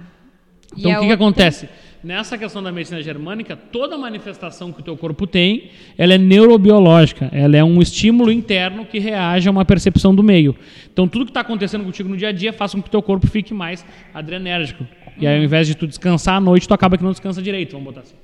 E aí tu começa a somatizar as coisas. Começa a trazer a parte que não está resolvida no teu íntimo, no teu emocional, pro teu corpo. E aí tu manifesta essas doenças. Todo tipo de doença. Então, tudo que o teu corpo manifesta, por exemplo... Agora no meu queixo, que- eu acabei de sentir que que Aí, pessoal da, da Natura aí quer patrocinar. Não, o que, que será que pode ser isso? Pode ser espinha. Pode ser uma espinha. Pode ser impureza no sangue. É, tá tudo certo. Pode ser porcaria, pode ser chocolate. Bom, pode- isso também é muito interessante, cara. Isso também é muito interessante. Ah, essa, é, todas essas, essas coisas assim, as pessoas. Isso deveria ser algo bem que ensinar isso na acessível. escola, né, meu? Exatamente. É acessível que eu, que eu falei no caso, né? Mas deveria ser algo que todo mundo estudasse e soubesse, cara. Entendeu? Porque é uma coisa bem. Como é que eu posso explicar? Bem importante para a vida do ser humano, para o ser humano viver melhor. Entendeu? Mas O as pessoas- sistema não dá esse tempo para as pessoas, né? É verdade. Tem que trabalhar, tem que pagar boleto, tem que pagar fatura, tem. Isso é muito foda, né? É a receita de bolo da sociedade. Para concluir, medicina germânica. To- toda a percepção do indivíduo vai criar nele um, sim- um estado simpático. E esse estado simpático vai fazer com que ele potencialize determinadas regiões do corpo dele para que ele lide melhor com esse, com, essa, com, essa, com esse trauma. Por exemplo, pessoas que estão muito sobre estresse, sobre uma, uma família ou sobre um, trabalho muito estressante, começam a desenvolver eh, hiperfunção hepática. Então elas começam a ter é, glicose muito alta, começa a ter colesterol. Por quê? Porque é o corpo dela simplesmente juntando energia para lidar com um bloqueio que a gente chama de neurobiológico, né? um bloqueio de território. A pessoa está num território hostil, então ela precisa guardar energia. E inconscientemente ela começa a ficar com glicose mais alta, com colesterol. Ela, o corpo dela está se moldando a isso. E o que, a gente aprende? Que é único exclusivamente da alimentação, não sei o que, não. Tem a percepção da pessoa que vai validar isso ou não. Ah, então não vou acreditar mais no nutricionista? Não, negativo. O nutricionista vai somar muito nesse teu processo. Claro. Porque ele vai te ajudar a comer melhor, vai comer certo. né? Não existe alimento errado, né? Existe o alimento que não é necessário para o teu corpo. Isso vem da medicina germânica e da medicina tradicional chinesa. É, nós temos um case de sucesso que a menina emagreceu vários quilos comendo, não foi única exclusivamente isso, mas ela comeu, ela botou na, na dieta dela de acordo com o funcionamento do corpo dela. Não fui só eu que atendi sozinho. É, teve outros profissionais envolvidos, principalmente o especialista em medicina tradicional chinesa, e ela comeu batata frita. E ela começou a emagrecer. Porque o corpo dela, lá pro yin yang dele, lá que ele estudou isso, disse que ela precisava de comida que era vento quente e não sei o que lá, que era batata frita. E para ela aquilo fez bem e ela começou a emagrecer. Ah, é todo mundo assim? Não, cara. A gente tem uma medicina extremamente escrota que É se você relativo. vai comer batata frita, as pessoas vão mandar te prender. Entendeu? Mas é pela percepção da pessoa, é pela forma, a forma como a energia vai se movimentar no corpo dela que ele lida. Então, tipo, por exemplo, o sorvete eles consideram um alimento quente, por causa que é gordura. Entende? É muito legal, é muito legal. E aí o último que é a consciência sistêmica que vem da constelação. E eu uso algumas regras da consciência sistêmica para perceber se aquela pessoa está fazendo jus àquela doença que ela está. Porque às vezes a pessoa vem com uma manifestação que não está condizendo com aquilo que ela está trazendo. Então eu sei que ela está mentindo. Pelo que eu estou vendo do corpo dela, pelo que eu estou vendo da reação que ela tem das perguntas que eu estou fazendo, eu sei que ela está de migué. E ela está falando aquilo como ela falou para todos os outros terapeutas que atenderam ela. Então eu vou fazer perguntas mais no, no fígado dela para que ela fale. E aí eu vou botar a faquinha ali no pescoço dela para ela falar. É claro que não é nesse é o sentido que eu estou falando. Pelo amor de Deus. Não é que tem pessoas, tem muito ser humano aqui que não é acostumado a usar o neocórtex, né? Então qualquer coisa que tu fale acaba que se volta direto, né, contra ti. E aí eu começo a conversar com a pessoa, a pessoa começa a falar e a gente começa a, a perceber que ela tem, é, que ela está mascarando isso de alguma forma, porque ela no meio que ela está inserida, no sistema que ela está inserida, ela não está cumprindo a função dela. Por exemplo, um filho que é pai da mãe um namorado que é pai da namorada, um, um marido que é filho da mulher. Isso tem de, de tocha, de tocha. E aí tu começa a perceber diz, cara, é, tem um- uma regra do sistema que não está sendo obedecida aí, que é um desvio de função. O cara ali que está muito envolvido na, no, no- relacionamento dele, sendo o marido, sendo o pai da, da, da esposa, né, ele, nem, ele, ele acaba que trai a esposa por causa disso, entendeu? Porque ele, ele vê a esposa como filha. Sabe? E aí tu vai ver que a tem um traço de caráter. Tem um traço de caráter pessoas trás, vão- tem um... Ai, eu te traí, porque assim, ó. É que o meu estou- traço de caráter, O né? meu traço de caráter. E Tem eu uma estou desculpa agora, Natália. É, tem uma desculpa. Como teu pai, não, na verdade, como teu marido. Então, por isso que eu tô te traindo. Isso é a culpa da, do sistema. Isso é culpa do Bruno, que me ensinou aí... essa porra. Não, e aí? Aí quando a pessoa é atendida, ela para de fazer essas coisas. Porque daí ela começa a se tratar, ela começa a se perceber e se corrigir nesses, nesses detalhes aí. Ela começa a ver que, ah, eu, peraí, eu tenho essa impulsividade de fazer tal coisa porque determinada, determinada percepção que eu tenho funcionava assim. E a gente, com a hipnose, a gente ressignifica isso. Né? Então, o que, que eu faço com a hipnose? Existem terapias que usam isoladamente cada uma dessas áreas e tem bons resultados. Com a hipnose, a gente pega a parte daqueles 80% ali que a pessoa não faz nem ideia que está acontecendo com ela e trata direto nessa fonte subjetiva. Então, como a gente lida, e é o que eu trabalho, que é a parte subjetiva de cada ser, não tem como ser parametrizado, porque cada pessoa interpreta a vida de uma forma. E eu não tenho como usar sempre o mesmo protocolo para todo mundo. Então, a partir do momento que eu organizo as funções da pessoa, ela começa a se perceber diferente e agir diferente no sistema que ela está inserido, seja no trabalho, na casa, no relacionamento, ela começa a diminuir a intensidade daquelas manifestações. E Isso é o louco da coisa que eu faço. E isso é aí que está 99% dos resultados que eu tenho. Combinando isso, fazendo com que a pessoa se empodere e faça por ela mesma. já Eu só sou o GPS. Minha, minha primeira consulta. Eu só sou o GPS. Cara, isso é muito foda. né? Muito Puta bom, né? Fiquei, fiquei sem palavras. Não, a gente, a gente já tinha conversado. Eu e o Bruno, a Não, gente mas- já tinha parado com conversar sobre algumas coisas assim, mas não com essa profundidade. Isso que é, tá raso, entendeu? Isso tá raso. Mas a gente agora já consegui entender mais ainda. Agora eu vou conseguir conversar com ele, porque antes, antes eu só fingia. Agora a gente acabou com a introdução. Não, mas tipo, a gente já conversou sobre essas coisas assim, mas ah, inclusive teve histórias que ele já contou que ele me contou com eu e ele indo levar o lixo lá no condomínio onde ele mora. Lembra que a gente foi conversando? Teve histórias que ele contou que eu ma- mais ou menos já sabia por altos assim. Mas isso aí é muito louco, como eu falei antes, as pessoas deveriam entender sobre isso aí.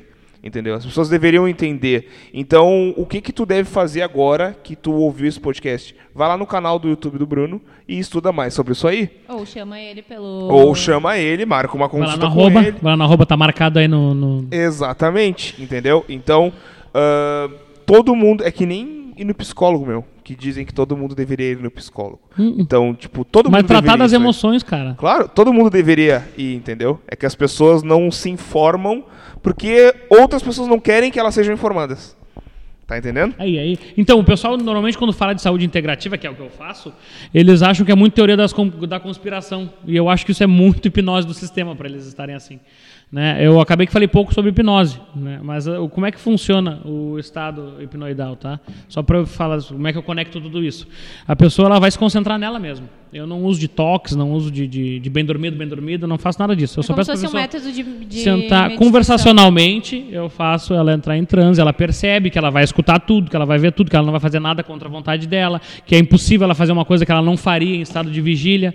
né? Então, o que que a neurociência mostra da hipnose? Tá? Que a gente está sempre em algum estado de, de, de vibração cerebral. Tá? E, a nossa, e cada um desses estados é como se fosse um estado hipnótico diferente. Só que tem uns que eu vou estar bem mais concentrado em mim, outros bem mais disperso. Esse estado que a gente está aqui agora é o estado de vigília, que é o nosso cérebro que está quando está em beta. É, O estado de alfa é quando a gente fecha os olhos, faz uma respiração profunda, começa a fazer uma oração, por exemplo. Meditação é o estado de alfa. O estado de teta é quando eu estou no prelúdio do sono, começa aquele soninho. Tanto que as primeiras vezes que a gente faz sessões de hipnose, a pessoa fica com soninho, fica meio. Eu vou dormir, imagina eu fazendo uma sessão de hipnose. É por isso que eu faço com as pessoas sentadas.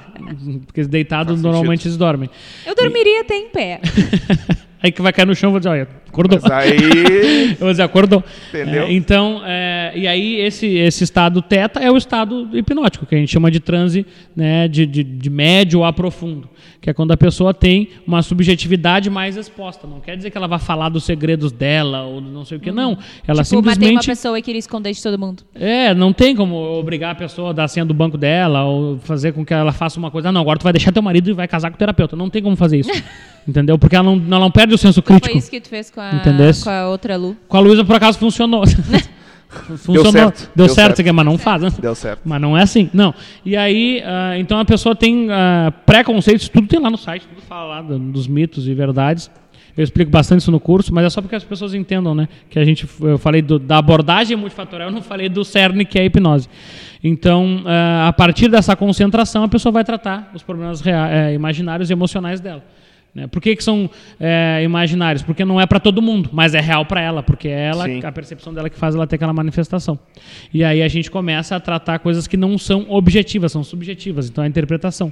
Por exemplo, uma pessoa que lida com muita ansiedade, eu já tratei um cara que estava pegando um cargo de gerência alto e ele tinha necessidade de aprovação. E ele era muito ansioso porque ele achava que era porque ele tinha muitos encargos, muitas responsabilidades.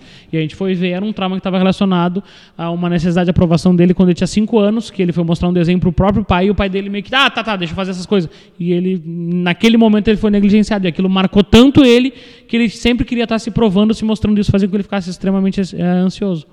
E acabasse até fumando. Então, às vezes, a gente tratando um detalhe assim, né? A pessoa de 60 cigarros que fumava por dia passou a fumar um. Entende? Claro que tem neuroquímica também envolvida, né? Sim. Mas é, a, a gente consegue, com a percepção da pessoa, com a mudança de percepção, alterar o comportamento dela, sim, com certeza. E ela vai ver uma vida mais tranquila, serena, mais né, livre dessas patologias que atravancam ela, dessas crenças que param ela. O Muito desenvolvimento foda. dela. Muito foda, muito foda mesmo, muito foda.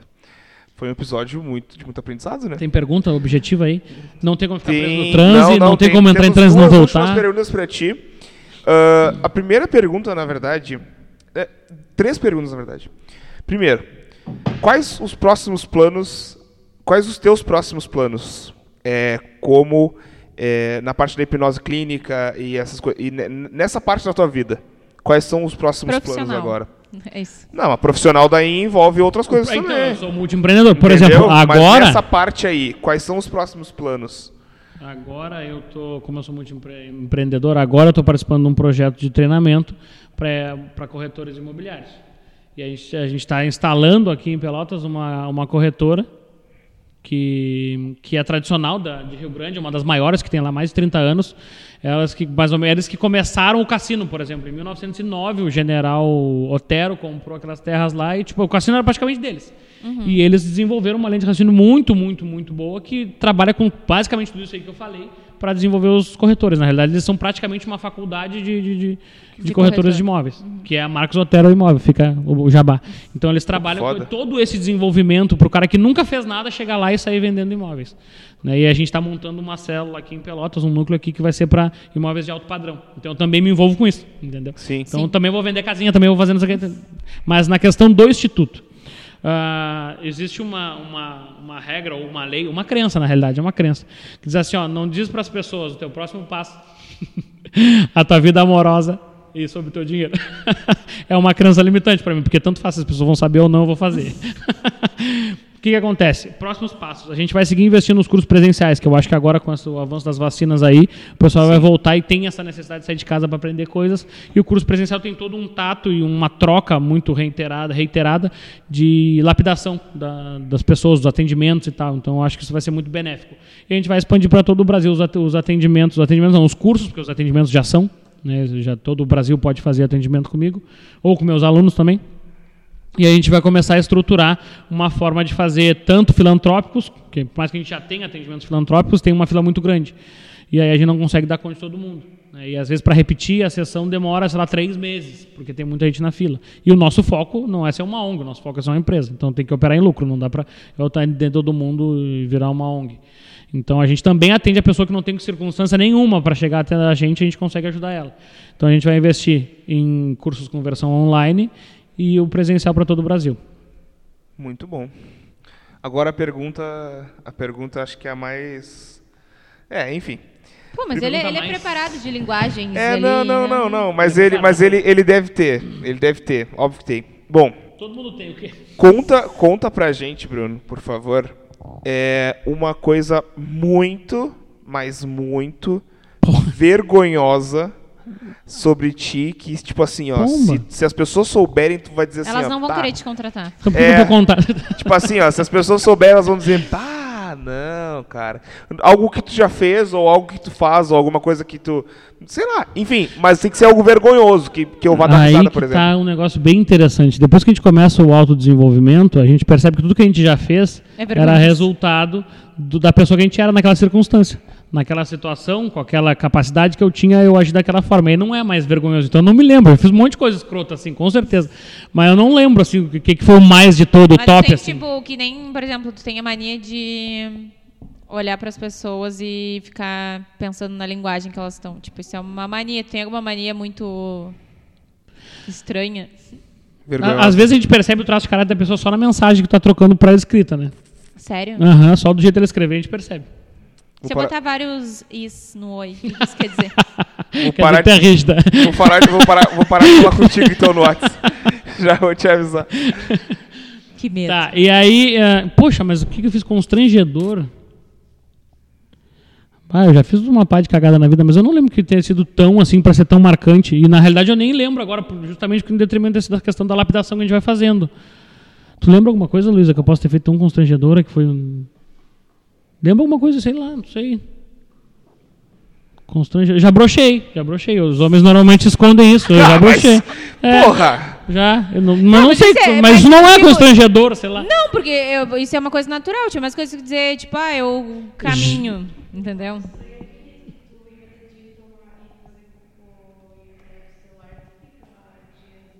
Um toque? Eu, eu já ia dizer que ah, toma então, chimarrão e eu caneca. tomo chimarrão na caneca, mas eu tomo com erva Ah, tá, e isso água não gelada, é- então não configura botar numa cuia por causa disso. Só por isso, tomou o chimarrão na caneca. Aí todo mundo Faz mexe em cara por causa disso. Então tô tomando água gelada com erva normal. Mas o que, que eu posso ter feito de tão vergonhoso? Sei lá, algum, alguém que me odeia vai falar O alguma Bruno, coisa. tem, o Bruno tem uma mania de que assim, ó.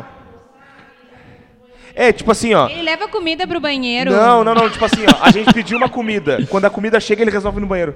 Ele não vai enquanto ela tá sendo preparada ou tá vindo. Isso tipo assim, é, ó. isso o é uma coisa que eu entregador faço. tocou o interfone lá na frente, lá no condomínio. Tocou a campainha, Quando ele eu, tá eu vou vindo- no banheiro, dá vai vontade no do banheiro banheiro. fazer o dois ou um?